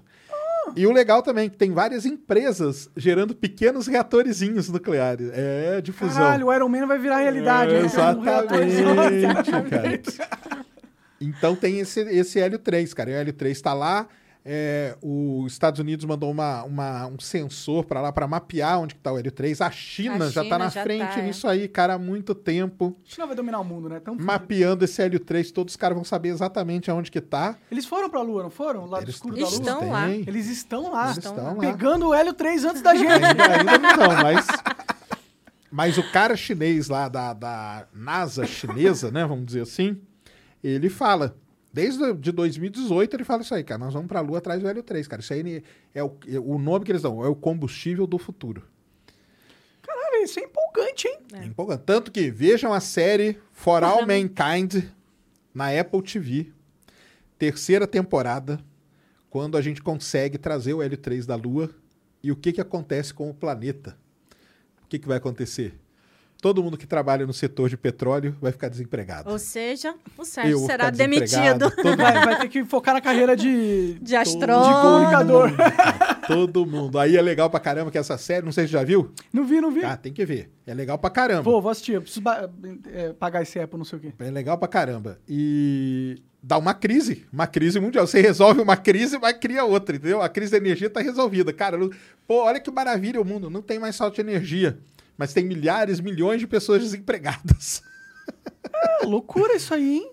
É. Caralho. E, e isso a gente, vai, tá a gente longe, vai ver não. esse futuro, então. Vamos. Que bacana, claro. mano. Eu gosto, eu gosto tá quando aí, o mundo os muda. Reator, os reatores estão aí, cara. Estão fazendo. A China está muito desenvolvida. A França também. É, a França tem um que está bem desenvolvido. A Alemanha. Eu sabia que tava rolando uma parada assim, mas ah. não sabia que eles tinham conseguido... Pô, que a Alemanha tinha conseguido então... ter um superávit. Isso aí é um grande breakthrough é. da, da, da ciência na humanidade, né? E eles estão aí, agora vão trazendo o Hélio 3, cara, aí vai ser. Aí consegue aumentar o superávit maior. Aí vai fazer, aí vai ficar estável mais tempo Até um tudo desses mais. explodir, aí eles banirem essa parada para sempre, né? Mas dizem que tem lá vários, várias, vamos dizer assim, camadas de segurança para não ter uma explosão e tudo, sabe? Hein, Sérgio, o Monark tá igual o pessoal que assiste os lançamentos. Vai explodir? é sempre legal quando explode, apesar de ser uma merda, né? Mas é legal tá quando explode e não tem ninguém lá, né? Exatamente. É. Então tá aí, tem um futuro aí que, que, que nos traz alguma esperança, cara. Não é tão, Pô, tão ruim assim, não. É, se você pensar que a gente resolver a crise energética, vai permitir outras indústrias se desenvolverem pra caralho. Né? Exatamente. Né? Daí vai vir os empregos da galera, né? Exatamente. Dá para fazer um negócio pequeno, então mesmo? Você tá falando tem que tem empresas que estão fazendo. Quão pequeno é isso? Tem, não, cara, tem empresa que faz isso aí, tipo, do tamanho de uma. pra você pôr na sua casa, entendeu? Sério? Tem cara que já tá pensando nisso, para você colocar na sua casa. Caralho! Coisa de. É, coisa mini geradores. Nível, é mini, mini reatores. Mini sol. Mas mini é foda, você vai colocar um mini sol na casa de. Na minha casa, vai explodir o bairro, porra. Mas tem, tem várias, algumas empresas nos Estados Unidos que já estão, os caras já estão nisso aí, entendeu? Caralho, que legal, mano. É, é otimismo, então. Eu tô achando que o mundo vai acabar, mas não talvez vai, ele não, não tá acabe, tá não. É. Tá vendo que eu falo? Tem que ser otimista. É. Só tem, o Sérgio que é. não pode ser otimista. Tem que se unir, né? É que aí que tá, né? O mundo tem ser... que... Ah, isso não.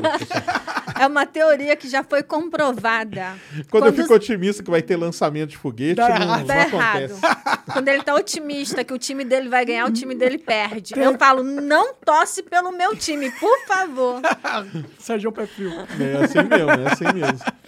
Mas tem isso, o negócio, só que aí vai ter que ter um consórcio internacional, né? Os países vão ter que se unir, mas é, vai ser bom, cara. Vai ser bom. Vai ser bom. É um, é, um, é um futuro aí, desenhado aí. Mas aí criam outras coisas, né? E aí na Lua? Como que vai ser? Quem chega primeiro? Como que vai ser para explorar? De quem é a Lua, né? De quem é a Lua? Existe, aí, né? Que existe um tratado, né? Que lá em cima não tem dono. Só que uma coisa que eu fico pensando, até quando vão respeitar esse tratado? Dependendo... Até o dia que o primeiro chegar lá. É, Exatamente. Até quando alguém estabelecer uma base e falar, esse lugar aqui é meu. Lógico que eu não estou dizendo que vai acontecer, mas... Ah, vai acontecer. Sobre seres humanos, a gente sabe muito bem como que é, né? Recursos limitados é guerra, Isso. com certeza, né? Infelizmente, a gente não sabe lidar, com, a gente não sabe cooperar, né? É. Exato. E aí tá, os Estados Unidos está tá aí com a missão Artemis, a, a China Fala que até 2030 ela chega na Lua também, com o ser humano. A China tecnologicamente está do mesmo nível que os, que os Estados Unidos? Do, do que que você diz? Ah, em geral, assim, tecnológica. Ou os Estados Unidos ainda domina Eu muito acho que tem coisa que a China está até na frente, hein, cara? É, tanto que ela está com uma estação espacial também dela. Caralho, que A China domina isso. tudo, cara. A China domina todos os toda toda a cadeia. E ela não tá nem aí se, o, se vai fazer um foguete parecido com o da SpaceX ela consegue fazer, ela faz e põe, lance e pronto, acabou. A China tem um foguete que dá ré? Ainda tem uma empresa chinesa que está testando. Já está testando. Entendi, entendi. Tá testando. É. Mas a China, cara, a China tem robô em Marte, na, no solo de Marte, na órbita de Marte, na, na Lua, ela já pousou quatro. um no lado oculto da Lua, que ninguém pousou até hoje, só a China. Por que, que eles quiseram ir pro lado oculto da Lua? Por quê? Porque o L3, ué. Tá no, porque é onde não tem bater o sol. Faz Ah, sentido. Pode ter mais, é. Não. Caralho. E eles estão lá por quê? Porque aprenderam. Então eles estão, tão, eles vão aprendendo, cara. A China é foda, cara. A China, o pe- o pessoal me xinga pra caramba, mas a China, cara. Eles te xingam por... Não, porque o negócio da China é o seguinte, cara. A China, ela tem um planejamento de longo prazo. Que lá Bom de ser funciona. uma ditadura é isso, né? Exatamente. Você não tem que se o preocupar que, que eu brinco? Que a democracia não deu certo, cara. Cara, você brinca, mas eu acho que você tem razão. Aqui muda de governo, muda de um pro outro. O que um tava fazendo, o outro vem e desfaz. Acabou, quebra tudo. A China não, a China faz esse planejamento dela para 2030, que você pode ter certeza que ela vai cumprir, cara. Ela vai cumprir. Não, é igual eu falo, gente. Se começou o boato de que vai fazer isso, pode ter certeza que já está fazendo. Se já tem, ó, 2030 vai ter isso, pode ter certeza que já começou. Para a gente saber uma data, um ano assim, é porque já está muito avançado. Entendi. E a gente sempre vê que é mesmo. Tanto que a gente, quando começaram a falar da estação espacial chinesa, gente, ah, vai demorar. Não vai. Tanto que começaram a, a lançar e está orbitando já. Entendi, é recente esse negócio da E vai, os taikonautas vão para lá. Pra, é. O que que é um taikonauta? É um astronauta, só que lá é, a denominação é taikonauta. Eu acho mais da hora esse nome, taikonauta. Na Rússia é Taikon, Taikon cosmonauta. chinês é, é Astros. cosmos. Ah, entendi. É o viajante do cosmos. Então, a China tá lá com a estação dela, os foguetes dela. A China tem sistema de GPS dela. Não precisa de nenhum. Ela tem o dela. Ela tem o satélite de monitoramento dela. Não precisa de ninguém. Ela lança o foguete dela. Tem a estação espacial dela. Pousou na Lua, pousou em Marte, orbita Marte.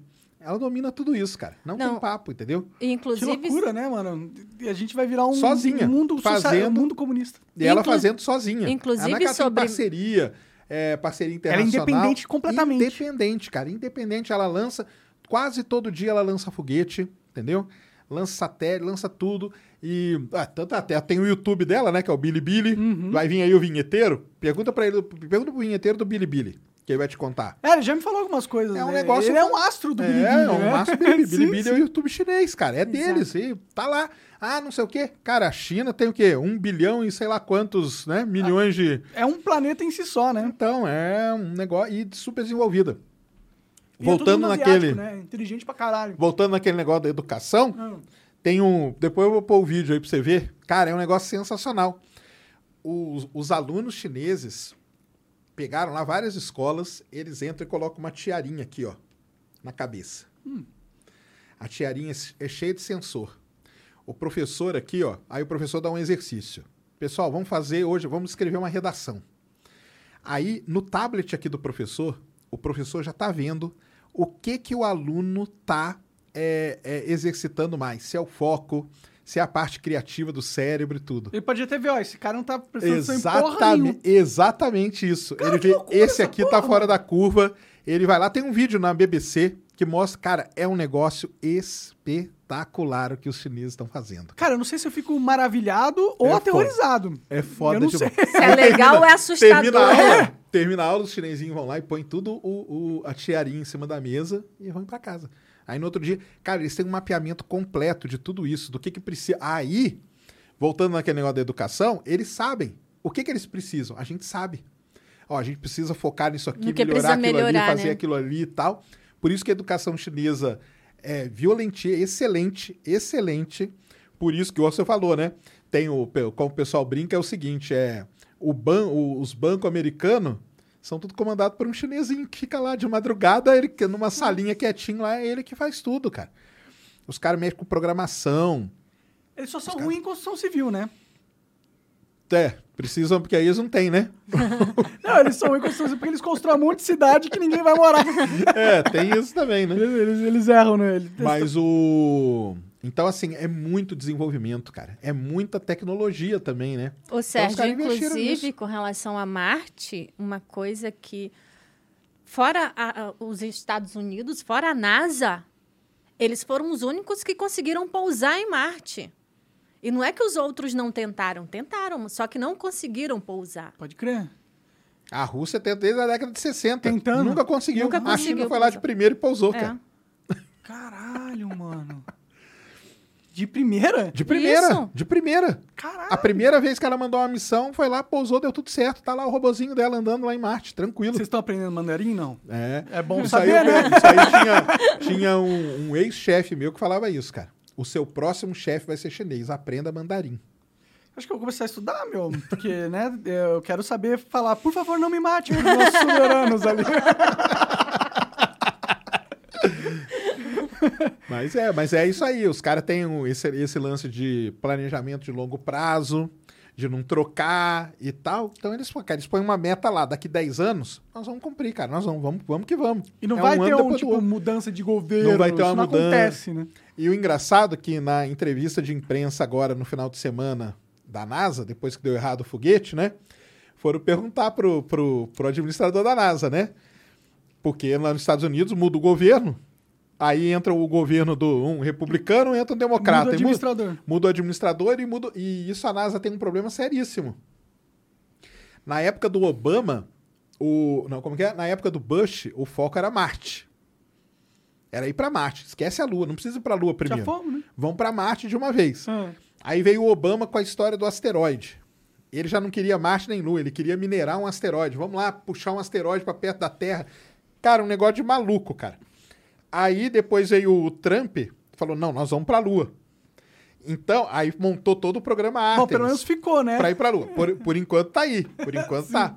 Mas aí é o que o, até o administrador da NASA falou: não, nós estamos tentando, pelo menos aqui, é, fazer com que essas mudanças, porque eles sabem disso, cara, fazer com que essas mudanças não afetem um planejamento de longo prazo. Esse crer. aqui é o negócio. Aí eu quase brinquei e falei, ah, aprenderam com os chineses, né? Tá vendo? É foda. É foda, né? Esse negócio da democracia é difícil mesmo, É né? Difícil. Todo mundo tem, tá vendo, Monarca? Esse negócio todo mundo tem que falar, cara. Tá, esquece isso, cara. Deixa só os Então, esse é, o- esse é todo mundo obedecer, cara. Esse que é o problema, né? É porque, por um lado, tem coisa, tipo, na China, o cara mais rico do mundo uh, do, da China, que era o Jack Ma, falou: não, o sistema bancário aqui tem alguns defeitos. Ele sumiu por alguns meses, né? Então, tipo, por mais que eles tenham muias qualidades, estão avançando e tal. você- Tem sérios eu eu problemas, a quero gente viver sabe. num mundo ultra tecnológico, tá ligado? Que eu não tenho a liberdade de falar nada, eu não, tenho, eu não posso fazer o que Com eu a quero. tiarinha na sua cabeça, É, o cara tá vendo tudo. tá? Exatamente. Eu não Ele se eu quero viver nesse mundo. é complicado, mano. E pior que a gente tá indo pra esse mundo, né? É, tá indo nisso mesmo. Não, tá, não tem jeito, não. É, é, sabe o que eu fico pensando? Eu quero logo que inventem a inteligência artificial generalizada e eles matem todos os seres humanos logo. Sérgio morre de medo. Tá louco, aqueles robôs lá. Já colocaram a metralhadora nos robôs lá, cara. Já é nos, nos dogs, nos potes, né? É, tá foda. Da próxima guerra, se rolar uma guerra assim entre grandes potências, se eles vão mandar humano que pra morrer, humano que consegue. O que, que o humano faz que um robô com uma metralhadora no cangote não faz? Não, mas e, e quem que tá super desenvolvido nisso? A China. China. A China. Eu vi um vídeo essa semana no, no Twitter, cara, do treinamento do exército chinês. Hum. O tipo, o cara não vai mais. Por exemplo, vai invadir tal coisa. Ele manda os robôs. O robô vai tudo com câmera. O robô chinês, cara, não é que ele vai com a câmera e tal. Ele vai com um negócio chamado LiDAR. Chama LiDAR, né? Que a gente escreve. Que ele faz, que é o que o iPhone usa hoje. Que faz aquele escaneamento em 3D. Então, o robozinho ele vai andando. Então, por exemplo, ah, vamos ter que invadir tal lugar ali. Eles põem um monte de robozinho com esse LiDAR, eles vão escaneando o lugar, tipo em 20 segundos, o cara tem um mapa tridimensional com a posição de todo mundo aqui, ele sabe aonde que tem que atacar. Isso que o, o cara do exército lá, o soldado, ele nem chegou nem perto, foi tudo pro robô. Legal. Ele mapeou tudo, acabou. Aí depois eles vão e certeiro eles já sabem onde tem que fazer as coisas. O robô ele leva um sensor de LiDAR, que a gente chama, que é esse escaneamento tridimensional, para poder mandar todas as informações pros caras. É um negócio. Quem, quem que tá na frente disso? Não é Estados Unidos, não. Não é a é Boston China, cara. Dynamics é. lá? E o Boston Não. Dynamics, eles não estão melhores? Não, não, eles têm o robô deles, né? É. Mas eu falo que a China, ela não tem só o robô que fica dançando, fazendo parkour. Ah, mas isso é mentira. Ela né? tá aplicando o dela lá, ué. Sim, mas esses robôs, tipo, a Boston Dynamics é uma empresa que começou com, com Ah, finância militar. Sim, eles, claro, claro. eles põem os robozinhos dançando É, e só fazendo pra- aí é só todo pra- mundo fica feliz. Ai, que legal, a nova tecnologia. Eles são do bem. Ainda ficam chutando, né? Tem uns que ficam tentando derrubar ele, né? pouco, né?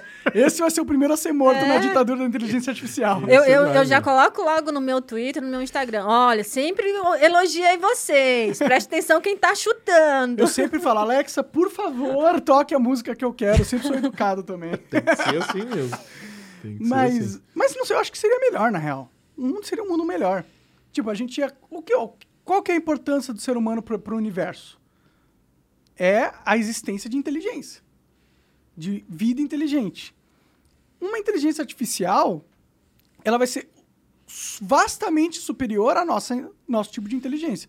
Portanto, muito mais capaz de se reproduzir e se expandir e se perpetuar no... Então a gente é meio inútil. A gente é meio, é meio inútil a partir do momento que existe uma... Depois que der certo pra eles, ah, agora a gente já pode eliminar todo mundo, porque a gente já consegue. Talvez seja melhor que a gente seja eliminado. Esse é meu ponto. É, eu do acho que que a gente- escravizado, no caso. eu não queria ver esse escravizado. Eu prefiro só deixar de existir, tá ligado? Mas a sua consciência ser transferida. Ou não? Você nem quer isso. Eu acho que a, a consciência da inteligência artificial vai ser mais, mais- vai ser melhor que a nossa, entendeu? E tipo, quando existir a inteligência artificial, a maior ameaça à inteligência no universo é os humanos, são os seres humanos. Nós seríamos a maior ameaça à vida inteligente no universo, nós. Porque a vida não vai acabar. E a única vida que tem a capacidade de acabar com toda a vida somos nós. Então, meio que a gente tem que só aceitar que a gente vai ser dominado pelos soberanos de inteligência artificial Então e... você acha que a singularidade vai acontecer? Ah, eu não faço a menor ideia, porque eu não sou matemático, eu não sei se é possível, né? Mas. Não, a singularidade que a gente diz é isso aí. O É. dia que a gente, que a, que a Inteligência. inteligência artificial ganhar consciência. Se for possível, vai acontecer. É. É, eu acho que é possível. Porque o que tá dentro aqui é um monte de ah, átomos organizados de um jeito. O que, que impede da gente, dessa, dessa inteligência, também ter um monte de átomos organizados de um jeito? Que, tra- que traga consciência. Eu acho que, em, em teoria, com meu conhecimento limitado, eu não vejo um- uma impossibilidade disso acontecer. E talvez esse seja o propósito do universo. Isso é uma coisa muito estudada hoje. Tem a galera que discute isso muito sobre, chama singularidade. Sim. Se a singularidade ela vai acontecer ou não. O que, que você acha? Cara, eu, eu acho que o ser humano não vai deixar acontecer. Entendeu? Se tiver perto disso, vai lá e puxa toda a tomada. Você acha que a gente tem essa capacidade de puxar da tomada? ah, não, isso ainda, ainda tem, né? Mas ainda eu acho controla, que, né? que se chegar a esse ponto de se perceber que, ó, opa, vai criar uma consciência própria, já é meio caminho andado. Ela vai saber ludibriar o ser humano. É, já ela enganar, chegando né? nesse ponto do, ai, desligar da tomada. Então, é- se você percebeu que ela tem condições de criar uma consciência dela mesmo, ela vai te enganar. É, nesse assunto hoje teve uma. Postaram uma arte, né? Hum, postaram uma arte. Aí o pessoal começou a elogiar, aí escreveram assim: essa arte ganhou um prêmio esse final de semana. Só que ela foi feita por inteligência artificial. Pode crer. Concorrendo com os humanos. É, é foda, né? Eu vi, eu, tinha- eu peguei um aplicativo lá no, no ah, o Discord. Dali, né? É? É o Dali? Não sei se é Dali, eu acho que é um. É, é baseado nesse algoritmo, só que o Dali ele faz umas artes bem simples, né? Isso. Ah, Esse- não. Aí os caras começaram a incrementar. É, com, eles usaram o Real Engine para criar umas artes muito fotorrealísticas. E aí tem um aplicativo lá que você entra no Discord dos caras e você escreve qualquer palavra-chave. Tipo, você pensa, ah, uma flor segurando uma metralhadora na lua, ultra realístico 8K. Ele vai criar é, uma imagem baseada e vai, vai, você, vai, você vai ver uma flor segurando uma K na lua, ultra realístico 4K. É bizarro. É bizarro. Tipo, o trabalho do designer gráfico literalmente morreu. Porque tem muitos trabalhos, muitas coisas que eu poderia criar através desse aplicativo que se eu fosse pedir para qualquer, qualquer pessoa assim que eu tenho condição de pagar, vai, digamos assim, ele não vai Não fazer ia algo chegar melhor. perto. Não vai. Entendi. é, é meio bizarro. É meio bizarro. Isso aí é, então a singular é. Vamos ver, né? Que é, é, é terrível de pensar. Se né? já aconteceu, a gente não sabe. Pode ser também, né? Você viu aquele caso do engenheiro do Google lá, né? Que foi demitido. É, então, né? Que é o do. Nossa, até falando disso aí, né? Não, inteligência artificial é um, é um negócio Que é, o, o foda é o seguinte, né, cara? Que tudo tá aí pra ajudar, né? Tá tudo aí pra ajudar a gente, né? Mas uma hora pode. Se ela domina mesmo, eu acho que é o que o Pena lá fala. A gente vira tipo macaco, cara. Zoológico, né? É, tipo zoológico. Vai lá, dá uma banana pra aquele povo ali, ó, pra eles ficarem quietos naquele canto Dá ali, uma ó, banana pro Pulando ali, ó, ali, do, do- do galho pro outro, entendeu? Talvez seja a melhor coisa, melhor, é, a melhor futuro que a gente pode esperar, né? Pô, se os. Vai ter alimentação no horário, É. né? Não tem- Vai lá, tá na hora deles comerem. Joga ali, ó. Ele pode até dar uma pseudo-liberdade pra gente falar assim, ó, deixa eles livres ali, achando que estão dominando o mundo. Mas quem tá dominando. Tipo, a gente já criou, a gente já dominou Marte, tem um polo tecnológico gigante lá, e os humanos na Terra achando que estão abafando. Mas aí pra você, como que fica o lance da liberdade de expressão aí, hein? Acaba- Aí acabou, né? Acaba- Acabou, aí é fim de papo, né? Bom, se bem que o macaco pode falar qualquer coisa, a gente não liga, né?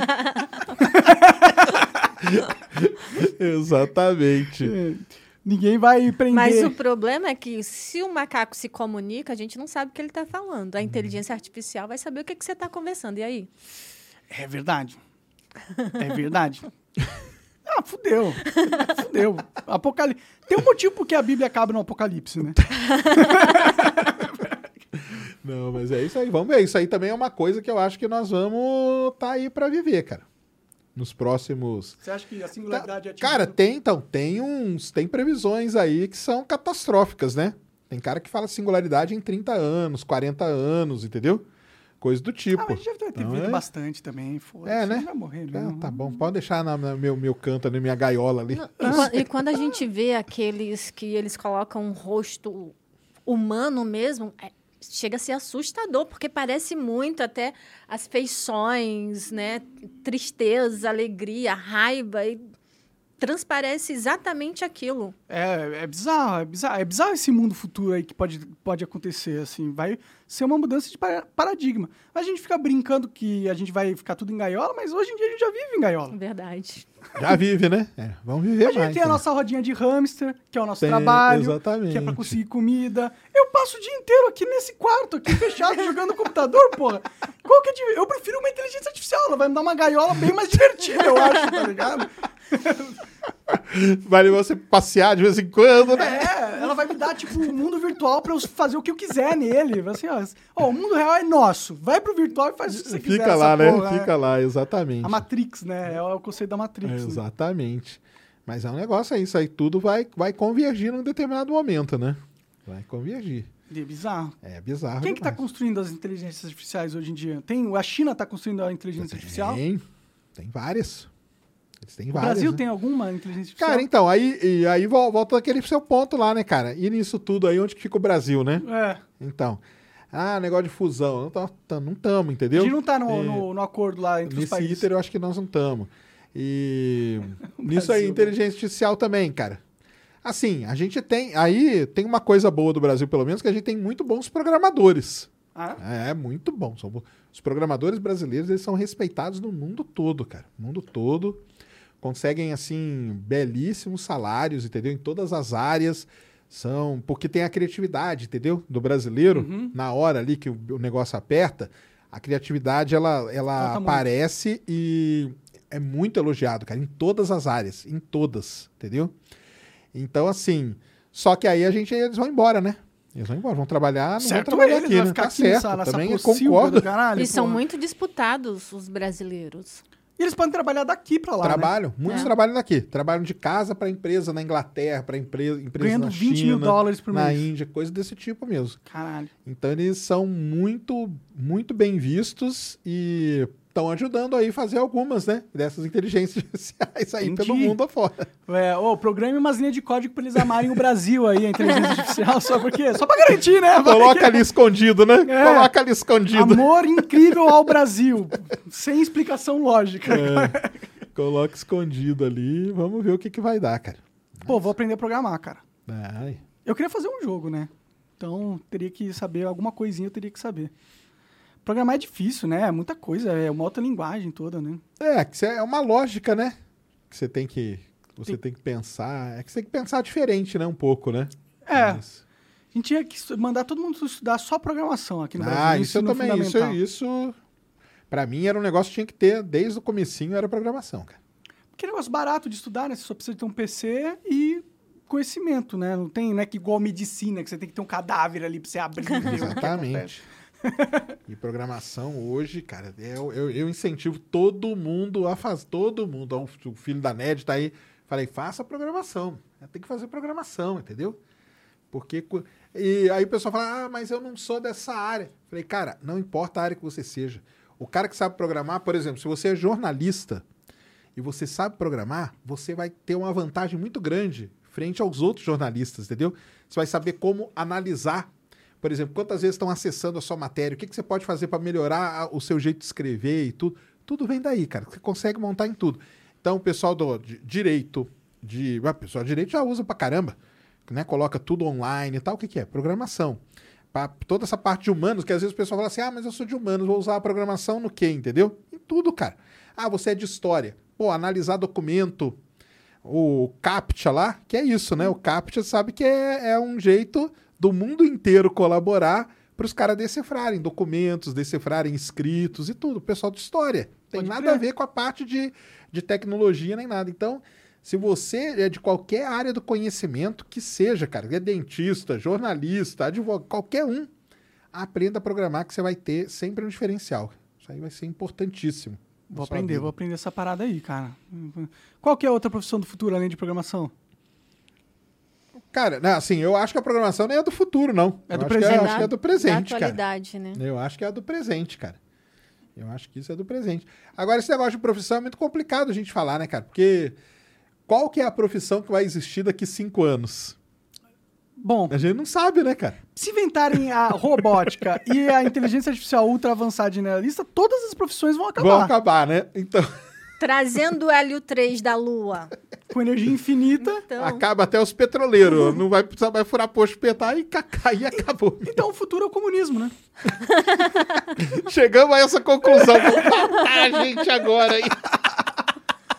Às vezes os caras que eram comunistas, eles só tinham uma ideia que não estava no tempo ainda dela. Talvez era só Vai ver isso. que é isso. Era uma ideia fora do seu tempo, né? É, porque o comunismo ele pressupõe, ele precisa de recursos infinitos para as pessoas poderem se manter. Se tiver recurso infinito, tiver todo mundo para trabalhar, tiver robôs para trabalhar para você, todo mundo pode ser igual, fazer qualquer coisa. Você vai igual Star Trek, você vai lá, ah, quero uma margarita. Pu, pu, pu, você aperta, materializa a porra de uma margarita para ah, você. meu sonho. Seria da hora, né? Será que é possível essa tecnologia de rearranjar átomos ao ponto de você criar literalmente qualquer coisa, uma impressora de qualquer coisa? Por enquanto, ah, as impressoras 3D estão aí, né? A gente não cria hoje osso, é, junta de, de, de- O cara que quebra coisa hoje é tudo por impressora 3D. Mas cara. é que o Sérgio não gosta de Star Trek, né? Então, mas tipo assim, ah, eu queria um bolo que minha mãe fazia quando eu tinha 5 anos de idade. Vai lá, tá lá o bolo, o mesmo sabor e tudo. O foda é que co- como que vai saber, né? Que é o É, então. Tem que alimentar, né? Então, o lance é esse, né? A inteligência artificial ela não existe sozinha, né? Por enquanto. Sim. Por enquanto, ela não existe. Por isso que é o lance da do, a singularidade é o dia que vo- é, você não vai precisar mais interferir nela. Ela se auto-aprimora. É, exatamente. Exatamente. Que aí ela começa a se comunicar, então uma daqui se comunica com a outra aqui, o que ela aprendeu ela passa para outra, essa aprende, aí vai ter algum tipo, uma maneira, sei lá como, de se reproduzir e tal. Ou seja, não vai precisar mais da interferência do ser humano. Mas hoje não, né? Hoje tudo tem que ser programado. Sim. Então hoje você ainda tem a interferência humana aí nesse processo. O, por isso que tem esse nome, né? Singularidade. Acabou. Você não precisa mais de ser humano. Entendeu? Ela, por si só, já faz tudo, já conhece tudo, já se. Pronto. Será que ela conseguiria responder às questões mais místicas da humanidade? Tipo, O que é a vida? É! Se, ó, se eu tivesse acesso a uma ultra inteligência da, da singularidade, se eu tivesse acesso de conversar com ela, as, perguntas, as primeiras perguntas que eu faria é: Existe Deus. que porra é essa que tá acontecendo aqui? O que, que é isso? O que, que é realidade? Porque que, que, que merda é essa que eu não sei, que eu não entendo, tá ligado? Será que ele- ela teria, mesmo com a singularidade, mesmo com toda a capacidade cognitiva possível no universo, será que seria possível responder essas perguntas? E a questão é, ela responderia se ela soubesse? É, Porque ela já tem uma ela consciência. pode guardar verdade. pra ela, falar, pô, eu responder isso aqui vai ser perigoso. Vai que ele entende, É, é, descobre um exatamente. jeito de me fuder, né? Deixa eu ficar quieto aqui, né? É. Então. Mas Tem é- algum jeito que a gente consiga controlar uma singularidade de verdade? Existe? É possível que a gente controle ela? Não, depois. Então, o que o pessoal fala, né? Que eu não sou especialista nisso, não. Eu tenho o Pena. O Pena é, o Pena é legal, cara. O Pena Legal, do, legal. do. Quem trabalha com o Manual do Mundo, o Pena, Pode crer. ele é um cara que, que estuda esse negócio de singularidade Legal, pra quero caramba. conversar com ele. É. Eu não sou especialista, mas eu acho assim que depois que atingiu, aí não tem mais como, né? É possível controlar. É, aí depois que atingiu, é o que eu falei, né? A gente tem que ir antes de atingir. Que diz, porque o que tem hoje, qual, qual que é a, tem uma vertente que fala assim, cara, não tem mais o que fazer. Já Entendeu? era. Vai acontecer, cedo ou tarde, não tem mais, não tem mais como você parar isso. Tem essa galera que fala isso, tem uma boa parte que fala isso. E a outra parte fala, não, tem sim, cara, tem como, por enquanto é tudo programado e tal, tipo, tá tudo na nossa mão ainda. Dá pra só tirar da tomada. Dá só quiser. pra arrancar da tomada na hora certa Mas e aí que acabou. tá a questão. A humanidade vai querer Vai tirar querer, da tomada exato. algo que ela é ultra dependente de. Porque tirar da exatamente. tomada, isso significa é, recuar na qualidade de vida, na capacidade Milênios, de produção. né? Exato. E a gente só, só não vai querer fazer isso, porque é uma crise política imensa. Imagina você explicar, ó, você tá passando fome agora, mas é porque eu quis evitar uma eventual singularidade. Explica pra, pra, pra, pras pessoas isso. Você não vai, não vai conseguir explicar. Tem também eu sou aquela... do time que já era, na minha opinião. Então, É. tem também aquela questão, você vai saber até que ponto é aquele ponto do tirar da tomada ou não? Como que você vai, vai ter essa noção? Opa, melhor a gente parar aqui porque já tá chegando. Sim, Como talvez- que a gente vai saber? Talvez a gente já esteja. Tá, é isso que esse pessoal defende. Não, não tem mais. Tipo, é, é aquele negócio, não tem mais volta. Tipo, ponto. Já passamos pelo ponto de não retorno, entendeu? O negócio é acreditar em Deus, então, né? Acreditar que existe um propósito e que essa inteligência aí ela vai ser, por essência, benigna. Exato, pode até tentar, né? Vamos É. tentar por esse lado aí. Conclusão, tamo fudido, né? Já era. Fudeu. A humanidade é um, é um. Talvez esse seja o porquê do Fermi Paradoxo. né? Exato, é, o- Todas é o as grande filtro. É o grande filtro. Isso aí. Pô, já teve os dinossauros, tem agora os humanos, próximo vai ser as máquinas. Isso Sim, aí eu penso assim. é, tem um pessoal que chama isso aí da sexta extinção em massa, sabia? Ah, é? É. Que a Terra já passou por cinco. Aí tem. Será que vai ter uma sexta? Tem uma galera também, estudioso, pessoal aí que fica pensando nisso, que fala: a sexta vai ser isso aí, cara. O dia que bater singularidade, acabou a raça humana. Então, Faz sentido. sexta, sexta extinção massa. Porque o processo biológico evolutivo ele é muito lento, né? E ele não é inteligente. Tipo, às vezes você, sei lá, a gente criou um panda, por exemplo. As- a evolução durou bilhões de anos pra criar um ser que é muito bonitinho, mas é burro pra cacete e só come bambu, tá ligado? Não é inteligente, ele não é um, um bicho assim feito pra sobreviver, ele é feito pra, foi feito pra ser instinto. Tanto que a gente, ele só não é instinto porque a gente não deixa ele ser instinto. A gente fica tentando talvez a vida biológica seja algo assim, algo Não. que foi feito pra acabar. Então, era só tipo, era um passo, um passo da evolução universal. E a gente fica muito apegado, achando que a gente é o centro do universo, que os seres humanos são as coisas mais importantes que existem, a vida, a nossa consciência. E aí, talvez o universo esteja cagando pra gente. Do, Ah, mas isso aí você pode ter certeza que tá. Sabe nem que a gente existe. É, isso aí. É. O Neil deGrasse fala isso direto, né? O universo não tá nem aí, cara, porque você pensa. Bizarro, né? É, é- é- é, traz uma certa humildade pra gente, né? De certa forma, né? No fim, é meio que só curtir a vida. É, Talvez esse É. seja o propósito. Curta o, tempo o- que o- tem. a jornada, né? Que é o pessoal fala, né? Sim, Não importa o começo nem o fim, aproveite a jornada. sim, sim. E vamos torcer pra que as máquinas dominem e escolham ter um grupo de humanos pra eles brincarem ali, pra gente poder. E que a gente seja os queridinhos deles. É! Porque eles não têm necessidade de ser cruel com a gente, É. né? Qual que é o propósito de ser cruel com os seres humanos? Se não for impedir a extinção deles próximos, se eles tiverem total controle pra gente, eles provavelmente vão querer fazer com que a gente tenha uma boa vida. Tipo a gente com as vacas, tá ligado? A gente vai querer matar as vacas no futuro, né? Mas a gente, pelo menos aqui no Brasil, deixa elas nos pastos abertos, dá, dá vacina. Se preparando, né? Pra ela morrer, né, tadinha, né? Vai se preparando aí. Ah, eu vi, é eu curtir a vi uma- jornada, a vaca tá curtindo a tá jornada. curtindo, tá curtindo. Eu vi, a ve- eu vi uma vez comercial que eu fiquei, gente, como assim? Era a Fátima, né? Eu acho que era da Perdigão. Nem sei se pode falar nome, mas já falei. Fátima Bernardes. Aí, é. Aí ela falando, e esse, os frangos, eles são criados alegres, soltos. E eu falei, pô, pior ainda! Aí tu tá oferecendo a carne pro pessoal comer e disse que o frango vivia feliz, solto, na fazenda. Mas por que, que isso é pior? Isso é bom, pô. Ele é melhor o que já, já foi criado ali pra ser morto do que eu. Ai, tô tão feliz aqui na fazenda. Aí vai lá e mata pro outro comer. Ah, eu entendo, mas eu preferia ser um frango criado livre e solto, que vai ser morto eventualmente, do que aqueles frangos que é criado nos cubículos, onde já enfia um, um tubo na garganta dele pra jogar comida infinito. Mas ela fala com a, falava tanto que depois ela, Foie gras, ela- né? é, É, depois ela percebeu isso e ela não fez mais. Eu vi uma vez só. Porque ela falava com alegria tão grande do Pegou mal, entendeu? Não sei o quê. Pegou uma- Ah, entendi, entendi. Ah, mas é. O pior é que esse é um problema que a gente tá passando, né? A humanidade está crescendo muito, tem muita gente, muita gente precisa ser alimentada. Para você criar um bicho em condições de alegria e felicidade, demanda mais espaço e mais recursos. Então, vira necessário que ele tenha menos alegria e menos felicidade para a gente produzir mais quantidade de carne. E a gente acaba criando tortura, centros de tortura animal pra gente comer depois, né? Eu entendo a galera que vira vegana, tá né? ligado? Porque, Sim. porque tem que, tem que ser meio cruel pra não ligar que existem milhões de animais sendo torturados todos os dias em condições absurdas pra que a humanidade consiga comer carne ainda. Tipo, é meio cruel você não ligar pra isso. Isso. Mas eu não ligo, eu tô zoando. Pra você pelo menos não pensar nisso, mesmo que você continue É fazendo, porque né? tem coisa, cara, tem coisa que não é bom você pensar muito, entendeu? É. Mas você pensa, mas não deixa de fazer. Não, eu não vou, vou deixar de comer carne, sei lá, eu não. é, eu, eu gosto de carne e eu, e eu sinto que dos alimentos que existem é a que mais me faz bem. Tipo, se eu como só carne, eu me sinto benzão.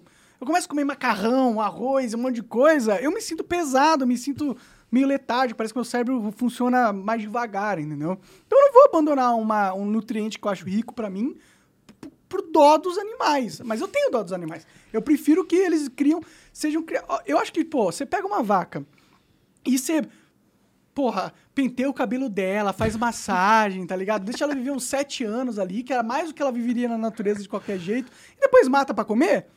Ela viveu uma vida melhor que a minha, porra.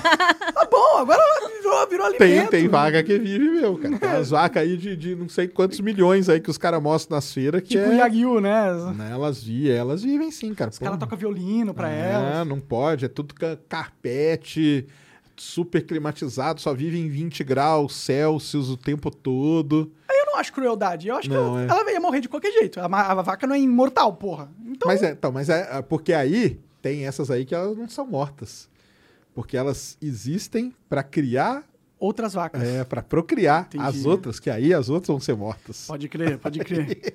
Ou seja, quiser ser uma vaca, seja uma vaca procriadora. Exatamente. Que é as que vivem melhor aí no mundo. Se bem que tem que ter um monte de filho também, né? Imagina carregar a vida inteira.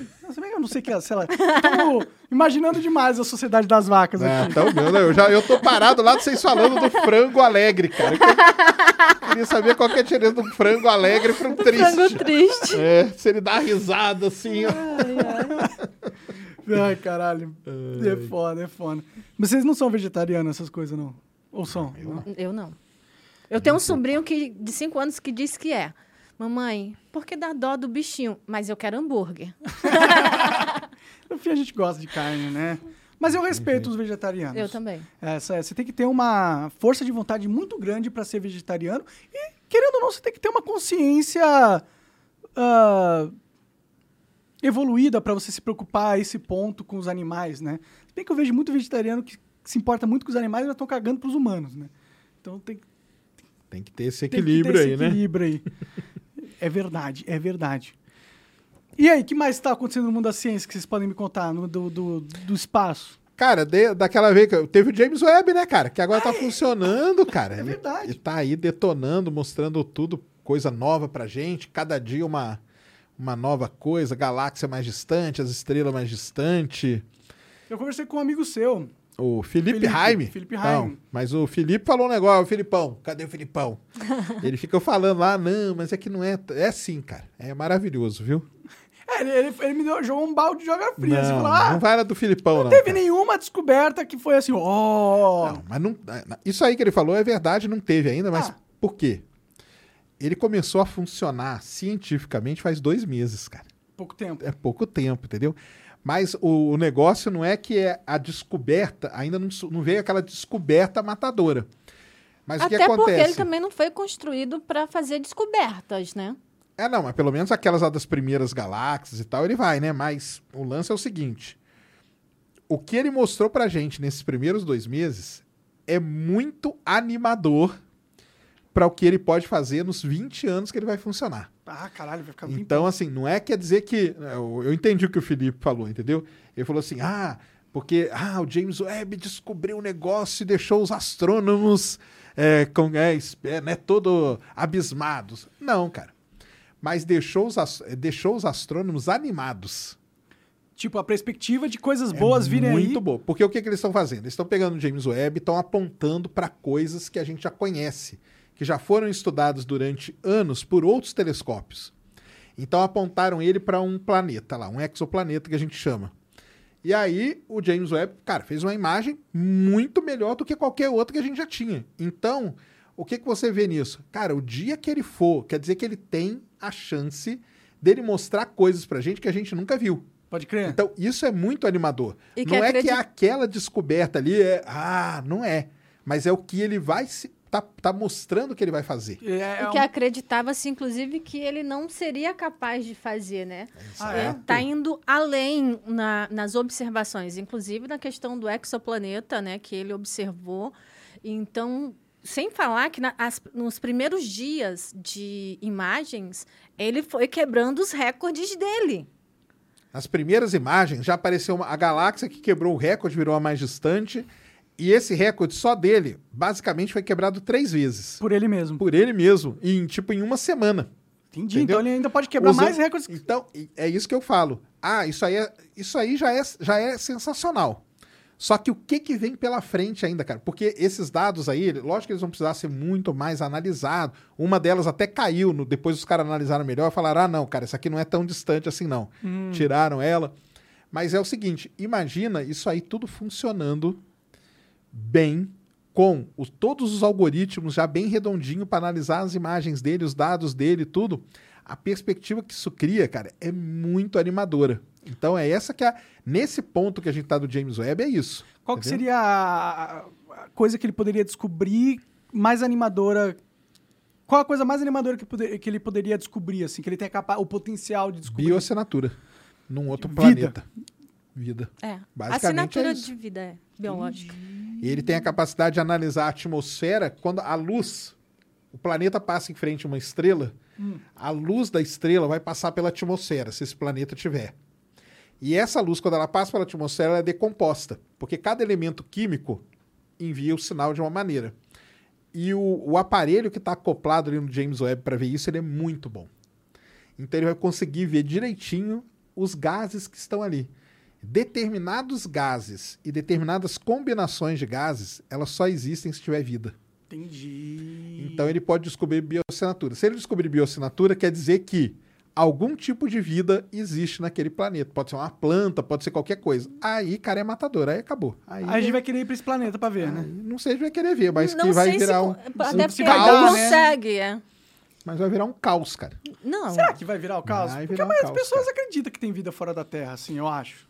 Cara, ela pode até acreditar. O pessoal não acredita nem que o homem foi à lua. ah, é, tem os teoria ela pode até acreditar, mas na hora que chegar e falar assim, É verdade, tem mesmo. tem mesmo, a vida tá aqui. Aonde está o seu Deus agora? Que falou que você era o único ser, não sei o que, não sei o que. Mas eu acho que essa percepção de Deus, que é o Deus só da Terra, é meio rasa, né? Não sei se a maioria das pessoas religiosas Será tem que essa, não? tem essa Ah, percepção, né? Eu já recebi até mensagens de que. É, pessoal, quando a, a gente entra nesse assunto, o pessoal começa a mandar mensagem pra gente pelo Instagram, né? Já recebi até mensagem de alguém falando que na Bíblia já tem algo falando que existe sim vida em outros planetas e não sei o quê. Então eles arrumam um jeito sim de colocar a questão da, da vida em outros lugares, sim. Eu acho que não vai ser esse Eu também acho que não. Eu acho que vai ser não. caos, porque eu acho que, primeiro, algumas religiões vão ser destruídas. e outras vão nascer. Aí é, o- é perigoso, entendeu? Acredito que vai nascer outra, sim. Bom, nasce outras direto, Cientologia, Mormon, são re- recentes. Então, e vai né? nascer a do, do exoplaneta. É. não- já vamos criar logo, Sérgio? Já vou deixar aqui pré-criada ali, ó. Bom que já cobra o dízimo no Não, futuro. Exatamente, já vamos deixar ali. Vamos criar uma Já igreja. vamos deixar pré-registrada, entendeu? Mas isso aí é o grande negócio dele, cara. Se ele descobrir isso aí, é um negócio realmente matador. Você acredita que vai, então? Cara, sabe que eu tenho até uma esperança que ele descubra sim, viu? Ele Em tem a quantos anos você acha capacidade, que cara. demora pra, pra gente chegar nessa informação? Cara, não, ele, ele, isso aí, o James Webb é o seguinte, a vida útil dele é 20 anos. Uhum. Ele só tem 20 anos pra fazer isso, até ele funciona até 2042. É que é bastante tempo, né? Então até lá eu acho que ele vai. O pessoal fala que até como que é, cara? Que no primeiro ano, só no primeiro ano, porque não são todos os planetas também que interessam, né, pra gente, né? Porque para ter um tipo de vida tem que ser um planeta rochoso, com atmosfera, e nessa aí a já vai distância da eliminando. estrela e tudo mais. Você já começa a eliminar É. vários planetas. Sobra ali algum mil, mil e poucos. Isso aí ele já vai analisar rapidamente. Então, Entendi. Então eles têm um foco ali, né? tem. Então isso aí vai ser um negócio matador. E a outra coisa também é entender o que aconteceu lá no início do universo. Isso ele vai poder ajudar também. Como que as primeiras galáxias se formaram. Não tinha nada, de repente começou a se formar estrela, galáxia. Como que isso aconteceu? Por isso que ele vai quebrando esses recordes, vendo o universo cada vez mais longe. Aham. É, isso é um dos, dos objetivos dele também. Pode crer, pode crer. Eu fico empolgado com todas essas coisas de, de- de- Eu adoro ciência, tá ligado? Eu sou leigo, tipo, pra mim o, que o máximo do, do, do James Webb foi ver aquelas imagens lá. Eu Que falo, já "Nossa, foram como- bonitas, né? Não, muito bonito, é nítido, é um negócio assim de ser. Eu fiquei assim no celular, falando, falava pra Luana, olha, Luana, olha isso aqui. Olha o universo, como ele é foda, mano. Olha, olha o tanto de coisinha que tem ali, cara. E eh, vários formatos e não sei o quê. E era uma imagem muito nítida, né? Eu acho que é a imagem mais nítida que a gente tem. Então, só aquela primeira imagem lá, cara, tem cara que vai ficar naquilo ali a vida inteira, cara. Só aquela Só primeira- estudando um pedacinho dela, um quadradinho dela ali, ó. Só Caralho. aquela primeira imagem refutou nós dois, que depois eu fui xingada, que foi uma maravilha, que tu falou que ia ser. A- as imagens do James Webb irá decepcionar vocês. Ah, sim. Você, você- falou isso? é, cara, porque assim, mas o pessoal me xinga muito, viu?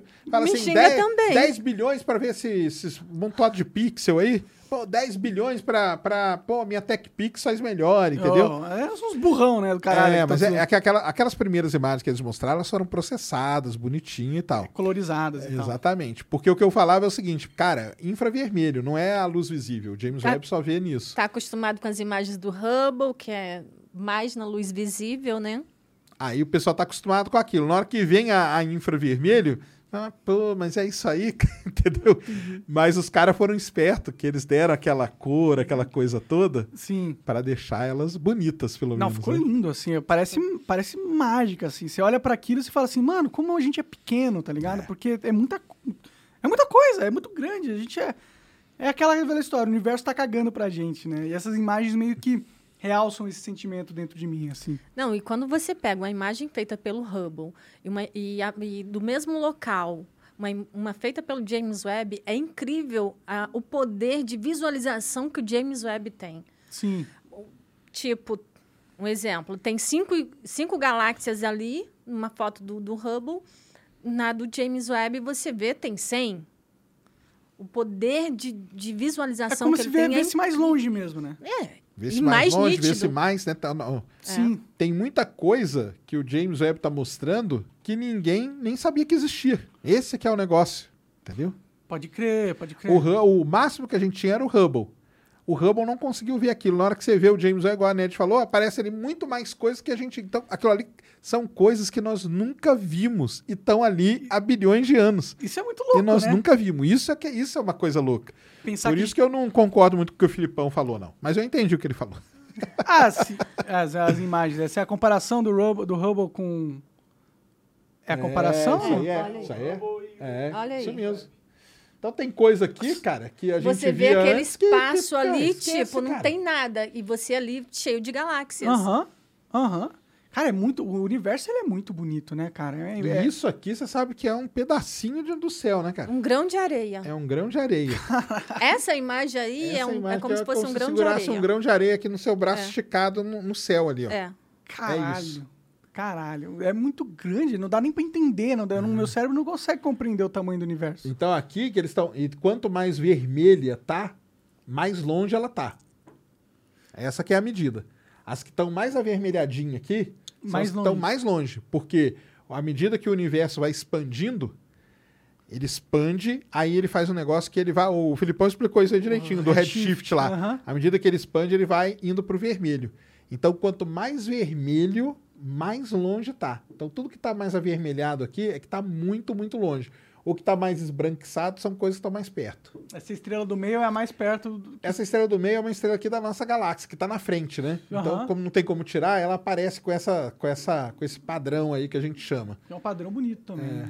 mas aí não, isso aqui não interfere em nada no, no estudo. Na hora de estudar, os caras tiram isso aqui, a estrela. Aquilo aqui é um portal é, intergaláctico, isso aqui, não? Ah, então. Você tá vendo que aqui no meio, ó, você tem umas coisas meio curvas, né? Aham. Então, tá vendo aqui, ó? Aqui você tem um arco aqui. Isso aqui é a mesma galáxia, ó. Só que ela tá esticada. Por que, Sim. que ela tá esticada? Porque essa galáxia, ela tá muito mais distante. Isso aqui que a gente tá vendo, essas galáxias aqui, ó, tá? Mais nebulosadinha aqui, branquinha. Isso aqui faz parte de um aglomerado de galáxias. Ou seja, são milhares de galáxias. A massa é muito grande. Então, quando essa massa está aqui e tem uma galáxia aqui atrás, quando a luz dessa galáxia aqui atrás, que é- seria essa aqui, por exemplo, passa, esse aglomerado funciona igual uma lente. Então ele aproxima aquela galáxia, só que ele distorce a imagem dela. Hum. Então, o- isso chama lente gravitacional, foi o Einstein que propôs lá em 1915 e a gente usa hoje isso aqui. Dizem que é inteligente esse cara, hein? É, esse era, né? Então, isso Ouvi, aqui, ouvi ó, falar disso. isso aqui, essas vermelhinhas aqui, elas estão. O aglomerado está a 4 bilhões de anos-luz de distância. Pode crer. Essas galáxias aqui estão a mais de 10. 10, 11, 12 bilhões de anos-luz. É muito tempo. Como né? que a gente consegue ver elas? Só por conta desse efeito. Então, esse aglomerado não é que o cara chutou para aquele lugar, não. Ele já era um aglomerado conhecido, que ele tinha esse efeito aqui, o Hubble, o Hubble já tinha visto, tá vendo aqui, ó, no Hubble aqui, ó. Aham. Elas estão aqui, ó, apagadinhas, mas estão ali. Aqui elas apareceram muito melhor. Aham. Então, o poder de ampliação do James Webb, mesmo sem a capacidade dele, porque isso aqui vai além da capacidade dele. Ele está usando um efeito natural do universo para ver o universo muito mais longe. Pode crer. Então, a gente com isso que a gente consegue ver. Aí o cara pega isso aqui, ó, tá vendo essa aqui, ó, também. Dá, inclusive, para fazer um teste sobre lentes gravitacionais em casa. Só colocar um, água num copo, tentar observar, faz esse efeito. Fá, faz sentido, O interessante. fundo do copo você põe na Isso. luz assim, você vai ver que a, a luz, ela vai ficar curva assim, ó. É lente gravitacional. Pode crer. Exatamente. Por que, que eles escolheram esse grão de, ale- de areia específico para ser a primeira foto do, do James Webb? Porque Por o causa- Hubble já tinha observado e já tinha aqui nesse campo que o Hubble observou, que é o mesmo desse, os astrônomos já falaram, cara, isso aqui é um negócio muito promissor para a gente ver muito longe o universo. Entendi. Muito provavelmente nessa região aqui, porque entenda que não é apontar para qualquer lugar, você tem que ter esse alinhamento, que é o telescópio, o aglomerado e as galáxias lá no fundo. Uhum. Então, às vezes eu aponto para cá, aqui não tem aglomerado de galáxias, então não adianta, eu não vou ter esse efeito. Uhum. Então, isso aqui já era uma região conhecida pelo Hubble, já era uma região promissora para os astrônomos de ter efeitos muito bons, tanto que a gente está vendo ali que são excelentes, né? Ó, um arco quase perfeito aqui, ó, tá vendo? Uhum. E o que faz com que a gente consiga chegar lá no limite de observação do James Webb. tá? Entendi. Então eles escolheram esse grão de areia porque era o grão de areia que mostraria mais longe que a gente Mais longe. poderia escolher. Assim. Exatamente. E é um que o Hubble já observou, para a gente poder fazer essa, essa comparação que está sendo feita aqui, nesse momento, ela é muito importante. Nesse momento que a gente está do, do, James Webb, ela é muito importante. Porque eu estou colocando uma imagem do melhor telescópio que eu tinha funcionando no espaço com a do novo. Uhum. Será que a do novo é melhor mesmo? Pô, vamos comparar. Pô, é muito é muito melhor. melhor. Assim, Então, é tipo tele- te- televisão sem cor pra TV, TV com cor. né? Exatamente, é tipo 1080 para 4K, que Tipo o pessoal isso. brinca, né? Pode crer, pode crer. Então você fala assim, pô, então beleza, cara. Então James Webb, por que, que isso aqui é importante? Valeu os 10 bilhão. Ele tá, vários 10 bilhões, ele tá funcionando bem. ele não teve problema nenhum. Então, tudo, essa imagem mostra, além de dessa parte científica, mostra todo, vários outros diagnósticos ali do funcionamento do telescópio. Então, o é cara, o cara legal. que convenceu os bilhões de irem pra esse negócio deve ter falado, ufa, deu certo. Graças a Deus. Porque sabe que o Hubble, quando ele foi, o Hubble foi com defeito. Ah, é? O Hubble não foi testado Foi míope. e ele foi com problema no espelho. Quando abriram o Hubble e apontaram para uma, pra uma estrela para fazer a primeira imagem, que é a primeira imagem, veio toda borrada, cara. Imagina esse cara, co- como ele não tava... Não, aí a NASA entrou numa das maiores crises que a NASA já teve. Isso aí foi em 1990. Uma das maiores crises que a NASA já teve foi uma briga, porque o Hubble custou lá seus bilhões também. Como que vocês fazem isso? Como que vocês não testam e tal? Aí, para sorte da NASA, teve uma senadora, famosa Bárbara Mikulski. Ela falou assim: "Eu confio na NASA e os caras vão resolver isso". Aí ela foi para dentro da NASA e falou: vocês vão ter que resolver. Ah, mas precisa de dinheiro. Não se importa, o dinheiro eu vou conseguir para vocês. Vocês garantem que vocês resolvem? Eu garanto a grana. Aí ela brigou lá no Congresso, conseguiu fazer uma missão de ônibus espacial que era caríssima para ir lá no Hubble e colocar um óculos nele, como se fosse um óculos, um Caralho. sisteminha de lentes e tudo. Isso em 1993 só. Teve Três anos, então, pra montar a operação, enviar e arrumar. montar o óculos, testar tudo e levar. Aí colocaram e foram ver a primeira imagem. E aí tava lá, maravilhoso. cara. Aí o pessoal comemorou e foi aquele alvoroço. Pô, a senadora deve ter ganhado vários créditos, né? a senadora não só ganhou pré- crédito, ela ganhou um prédio na NASA com o nome dela Caralho. e o portal aonde você, onde a NASA coloca todos os dados dos telescópios espaciais para você baixar, chama Mikulski, Ah, Em caralho. homenagem a em ela. homenagem a Bárbara Mikulski. Pô, tem uns seres humanos... Pô, Tem os seres humanos que são, fazem, É. cara. Tem, não é tão assim, não. Tem que entendeu? saber brigar na hora certa e pela, e pela coisa certa, né? Pode crer. Pode Mas a crer. NASA virou chacota, cara. Todo dia era tirinha no jornal, zoando a NASA, entendeu? E tal. Do mesmo, mesmo que ela tá passando agora. Por que, que isso Por é causa- legal? é. Porque a NASA tá passando pelo, pelo mesma coisa agora com o SLS que a gente tava falando. Pô, como que os caras fazem? Esqueceram como que é? Esqueceram a tecnologia? Como que vaza combustível? Que co- Ah, isso aí é o quê? É um, fica, o pessoal fala, é maréia, entendeu? É o tipo. Que É, que... falando de carro. sair falando um monte de carro, entendeu? Como assim? Então, assim, a NASA, ela já passou por isso. E ela se deu muito bem. Tanto que depois do Hubble, cara, ninguém, assim, raramente alguém lembra desse problema do Hubble, entendeu? O Hubble tá lá, faz as imagens maravilhosas, descobertas, anos aí, 32 que já era para ter se aposentado e continua trabalhando. Continua 30, mais de 30 anos no fazendo- espaço e tudo. É. Só que o começo foi muito. Cara, chegaram a cogitar em fechar a NASA nessa época. Caralho. Isso aí foi muito pior do que morrer astronauta, cara. Foi muito pior. Na época foi muito Ah, pior. a vida humana, foda-se. O negócio é dinheiro. Quando Negócio mexe é em exatamente. dinheiro, o bagulho fica Porque louco. aí vem aquele negócio, né, cara? Pô, vocês estão vocês estão investindo bilhões. Tem bilhões de pessoas morrendo de fome aqui. E vocês estão investindo bilhões para mandar um negócio pro espaço Como e o negócio vai errado. aí, né, pros bilhões de pessoas É, morrendo de não O, fome. Então, James, mas- o James Webb também é outro exemplo que passou por toda essa zoação, digamos assim. James Webb que- são 25 anos, cara, sendo zoado. Desde o dia que ele foi concebido até o dia que ele foi lançado. Foram 25 anos. E Cara, ele. tudo esse tempo pra fazer um negocinho Tudo esse desse simples. Porque ia até. pra tirar uma fotinha É, dela. pra tirar a fotinho que eu fotinha. Isso, é, isso, aí, Netflix, é isso que o pessoal fala. É exatamente isso, cara. Foi problema, foi problema pra lançar, foi problema em teste que fizeram. Mas aí a NASA aprendeu. Ela começou a testar. Não, cara, nós vamos mandar, nós vamos testar isso aqui até onde não puder mais. Aí testaram, caiu o parafuso. Ligaram o telescópio na energia errada. Nossa queimaram os motores do James Pra Webb. o mais absurdo foi isso. Ligaram na Ligar energia na 110 tomada errada, cara. 220. Ligaram na- simplesmente ligaram na tomada errada. Pô, Só vocês isso são que a fizeram. NASA, caralho. Como a NASA. não ligam na tomada Exatamente. Aquele escudo de calor dele rasgou várias vezes. Mas uma coisa, Cara. esse negócio da tomada é algo muito bizarro que você fala assim, mas como que a NASA pode ter cometido um erro desse? Cometeu. E foi a público e disse que cometeu. Então, como que a NASA mente? Isso é algo que ninguém precisaria saber. É verdade. E seria bom pra ela que não soubesse, né? Exatamente. Não, o que ela fez ainda foi o seguinte: quando começou a dar muito problema, ela falou: não adianta a gente aqui ver isso. ela contratou uma consultoria, uma auditoria particular de fora da NASA para entrar lá dentro e dar uma, uma limpa em tudo, varrer tudo o que estava acontecendo. E aí esses caras fizeram um relatóriozão onde fala tudo isso, de ligar na tomada errada, de cair parafuso e tudo. E a NASA publicou, colocou aí para o mundo todo, cara. Bom, é, é interessante essa, esse movimento porque traz também credibilidade para a Sim. NASA. né? Exatamente. E aí, quando lançou, deu tudo certo tal. E agora, por isso que tem um caráter emocional quando a gente vê essas imagens, entendeu? Que a gente acompanha isso há muitos anos. Sim.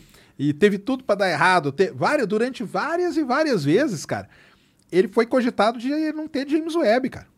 Pode crer. Literalmente virar um elefante É. branco. Vamos pôr ele no museu, acaba com isso aí, não vamos lançar isso, cara. E era 2015, depois foi para 2016. Ah, não, agora vamos para 2018. Fora o valor que foi aumentando. E aí, cada né? vez que disso, aumenta o valor. Ah, a gente precisa de mais dinheiro. Por quê? Porque a equipe que ia trabalhar três anos teve que trabalhar 5, 10, 15, 20.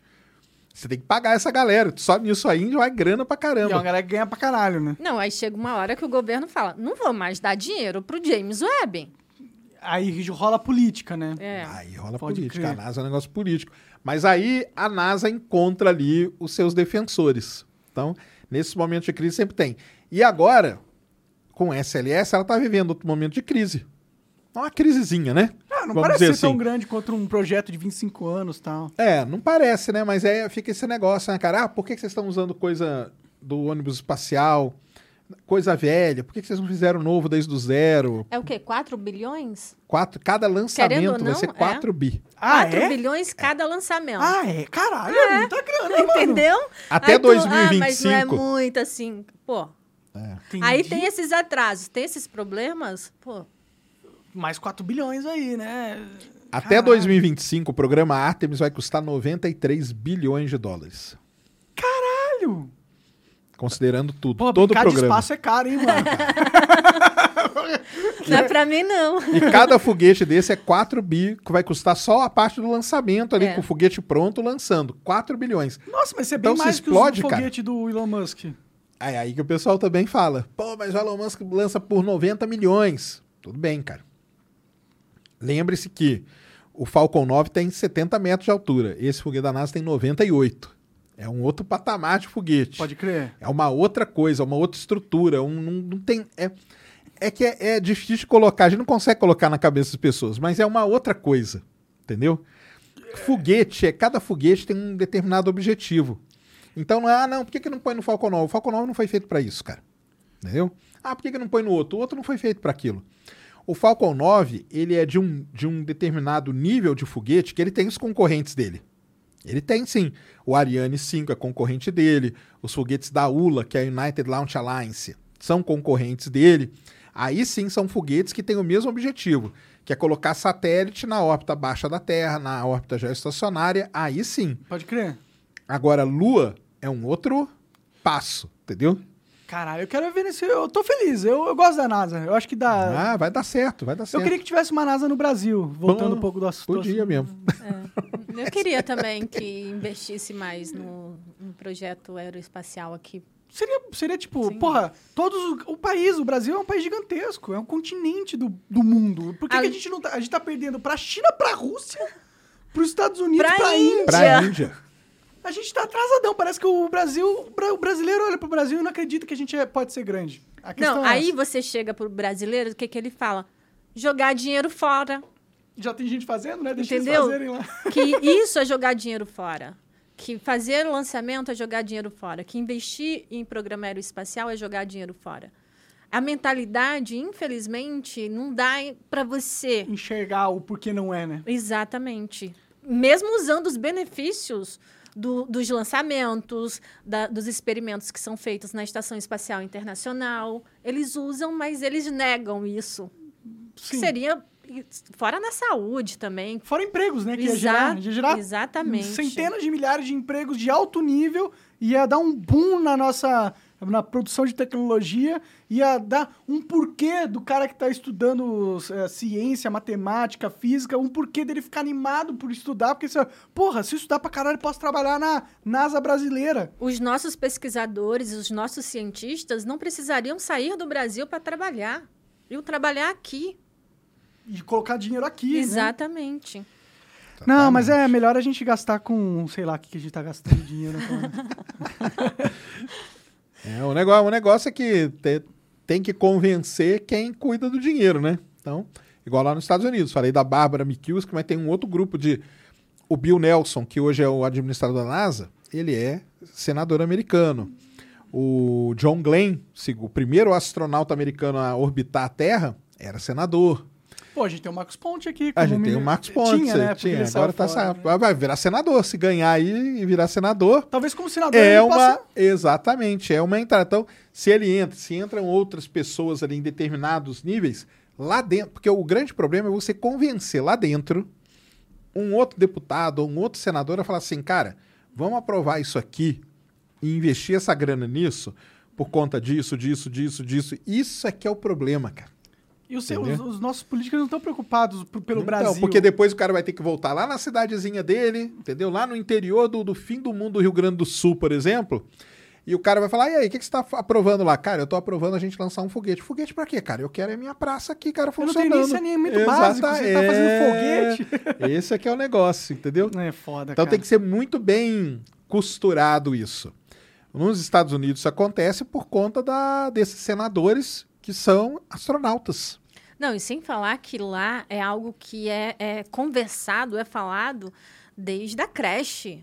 Tanto que você vê o incentivo mostrando as crianças lá na- nas escolas, nas primeiras séries, conversando com os astronautas na estação. Então, cria-se é, é, é, todo um movimento de você saber o que está acontecendo, de você conhecer o programa espacial aqui.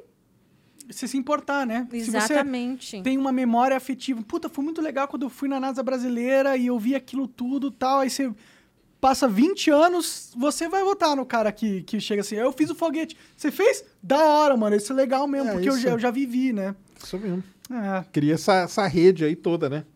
Ter conectada. É legal demais, cara. É, o, ruim de conversar com vocês é que eu fico desesperançoso com o Brasil. eu percebo quão, quão longe a gente tá de, de, de ser um longe, país cara. sério, cara. Mas tá até que ali em São José dos Campos tem muita empresa que mexe com no setor aeroespacial. O setor aeroespacial brasileiro, nesse negócio que a gente chama de New Space agora, que é nós aqui podemos ter uma empresa, entendeu? Fazer um sensor ou fazer um software que analisa uma imagem de uma maneira diferente, entendeu? Então isso tem muita, tem muita empresa ali em São José dos Campos, tem um polo, um polo tecnológico, muito, é um parque tecnológico que chama, onde são todas empresas aeroespaciais. Então o cara desenvolve satélite, microsatélite, desenvolve sensor, painel, painel solar que vai no satélite, tudo é desenvolvido. Tem- Então a gente, tem uma certa tecnologia. a gente tem, cara. Isso a gente tem. Ah, Para fazer o- os satélites de hoje, que são pequenos e tal, a gente tem. O que a gente não tem é a parte de lançar e tudo.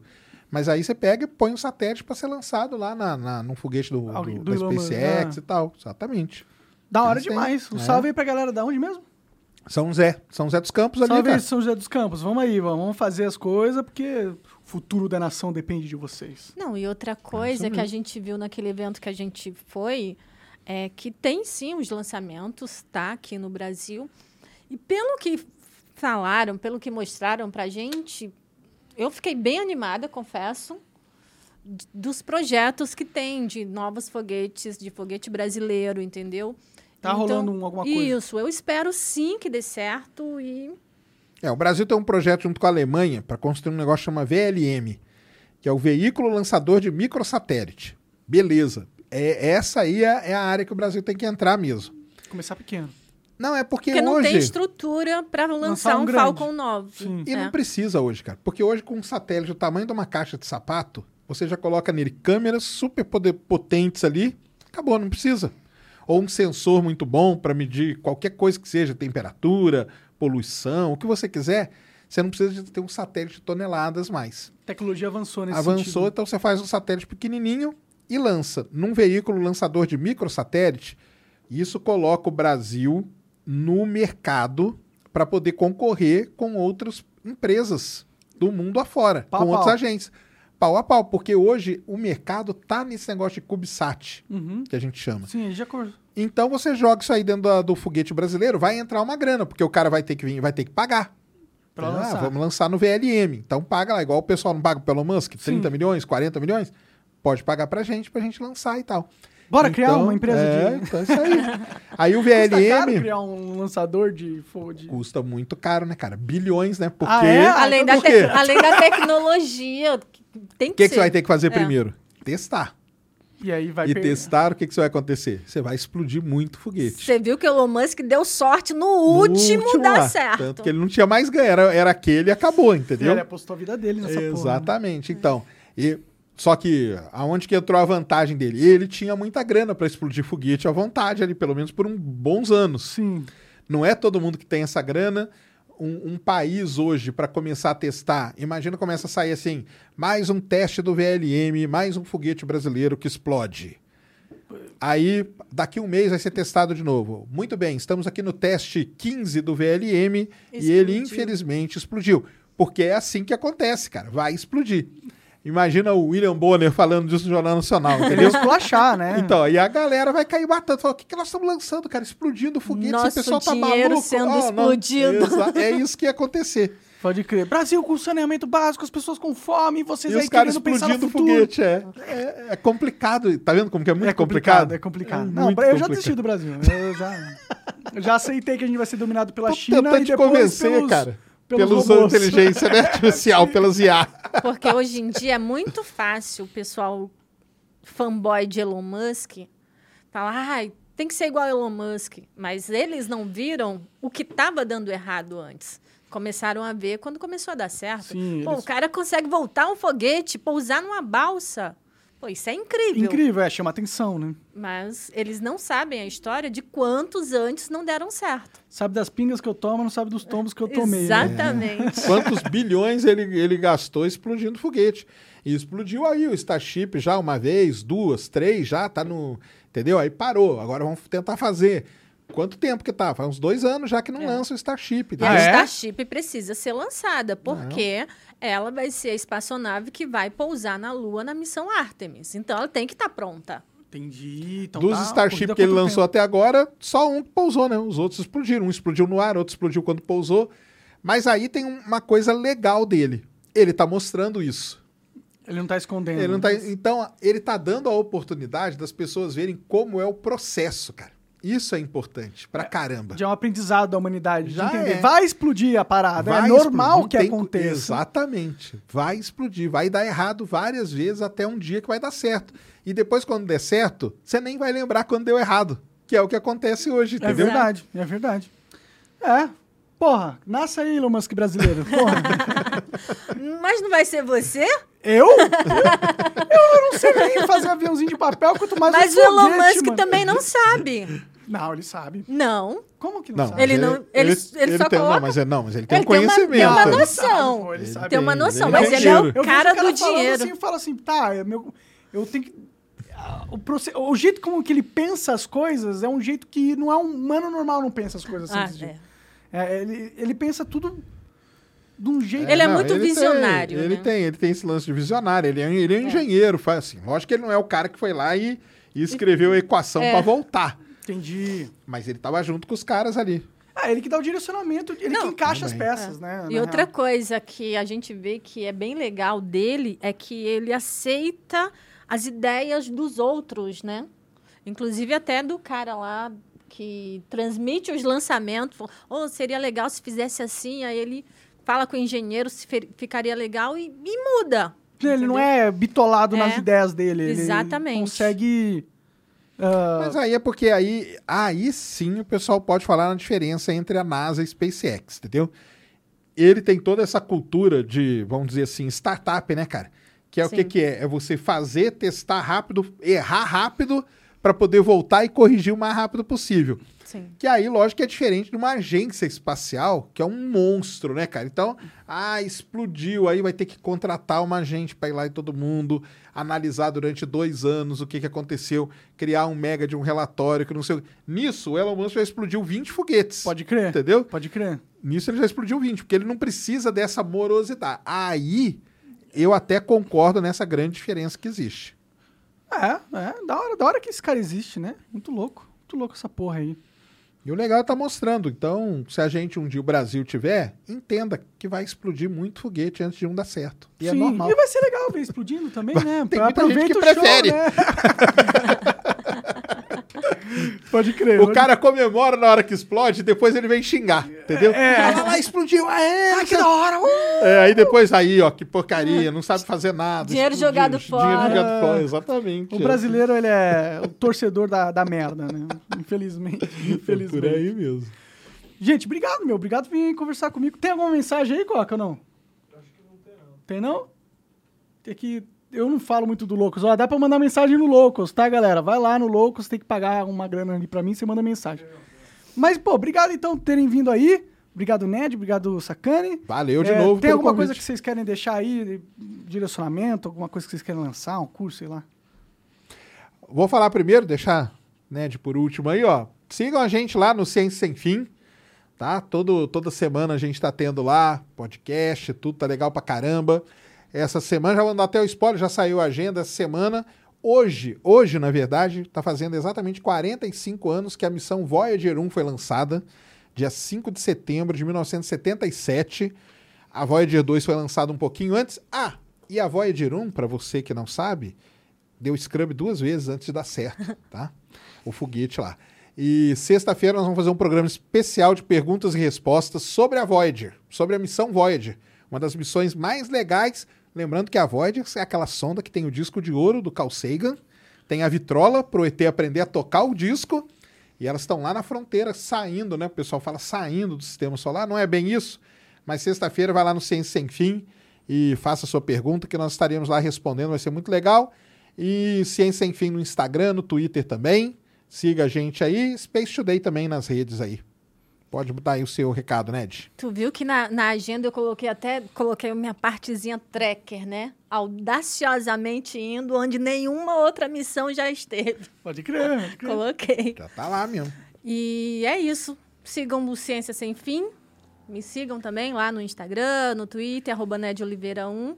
Eu falo que é 99% astronomia e astronáutica e 1% eu, porque de vez em quando eu posto uma foto minha, mas a maioria é astronomia e astronáutica. Da hora. Da hora demais. Obrigado. Valeu, galera. Valeu. Até mais. Papo Grande foda. abraço. Tchau.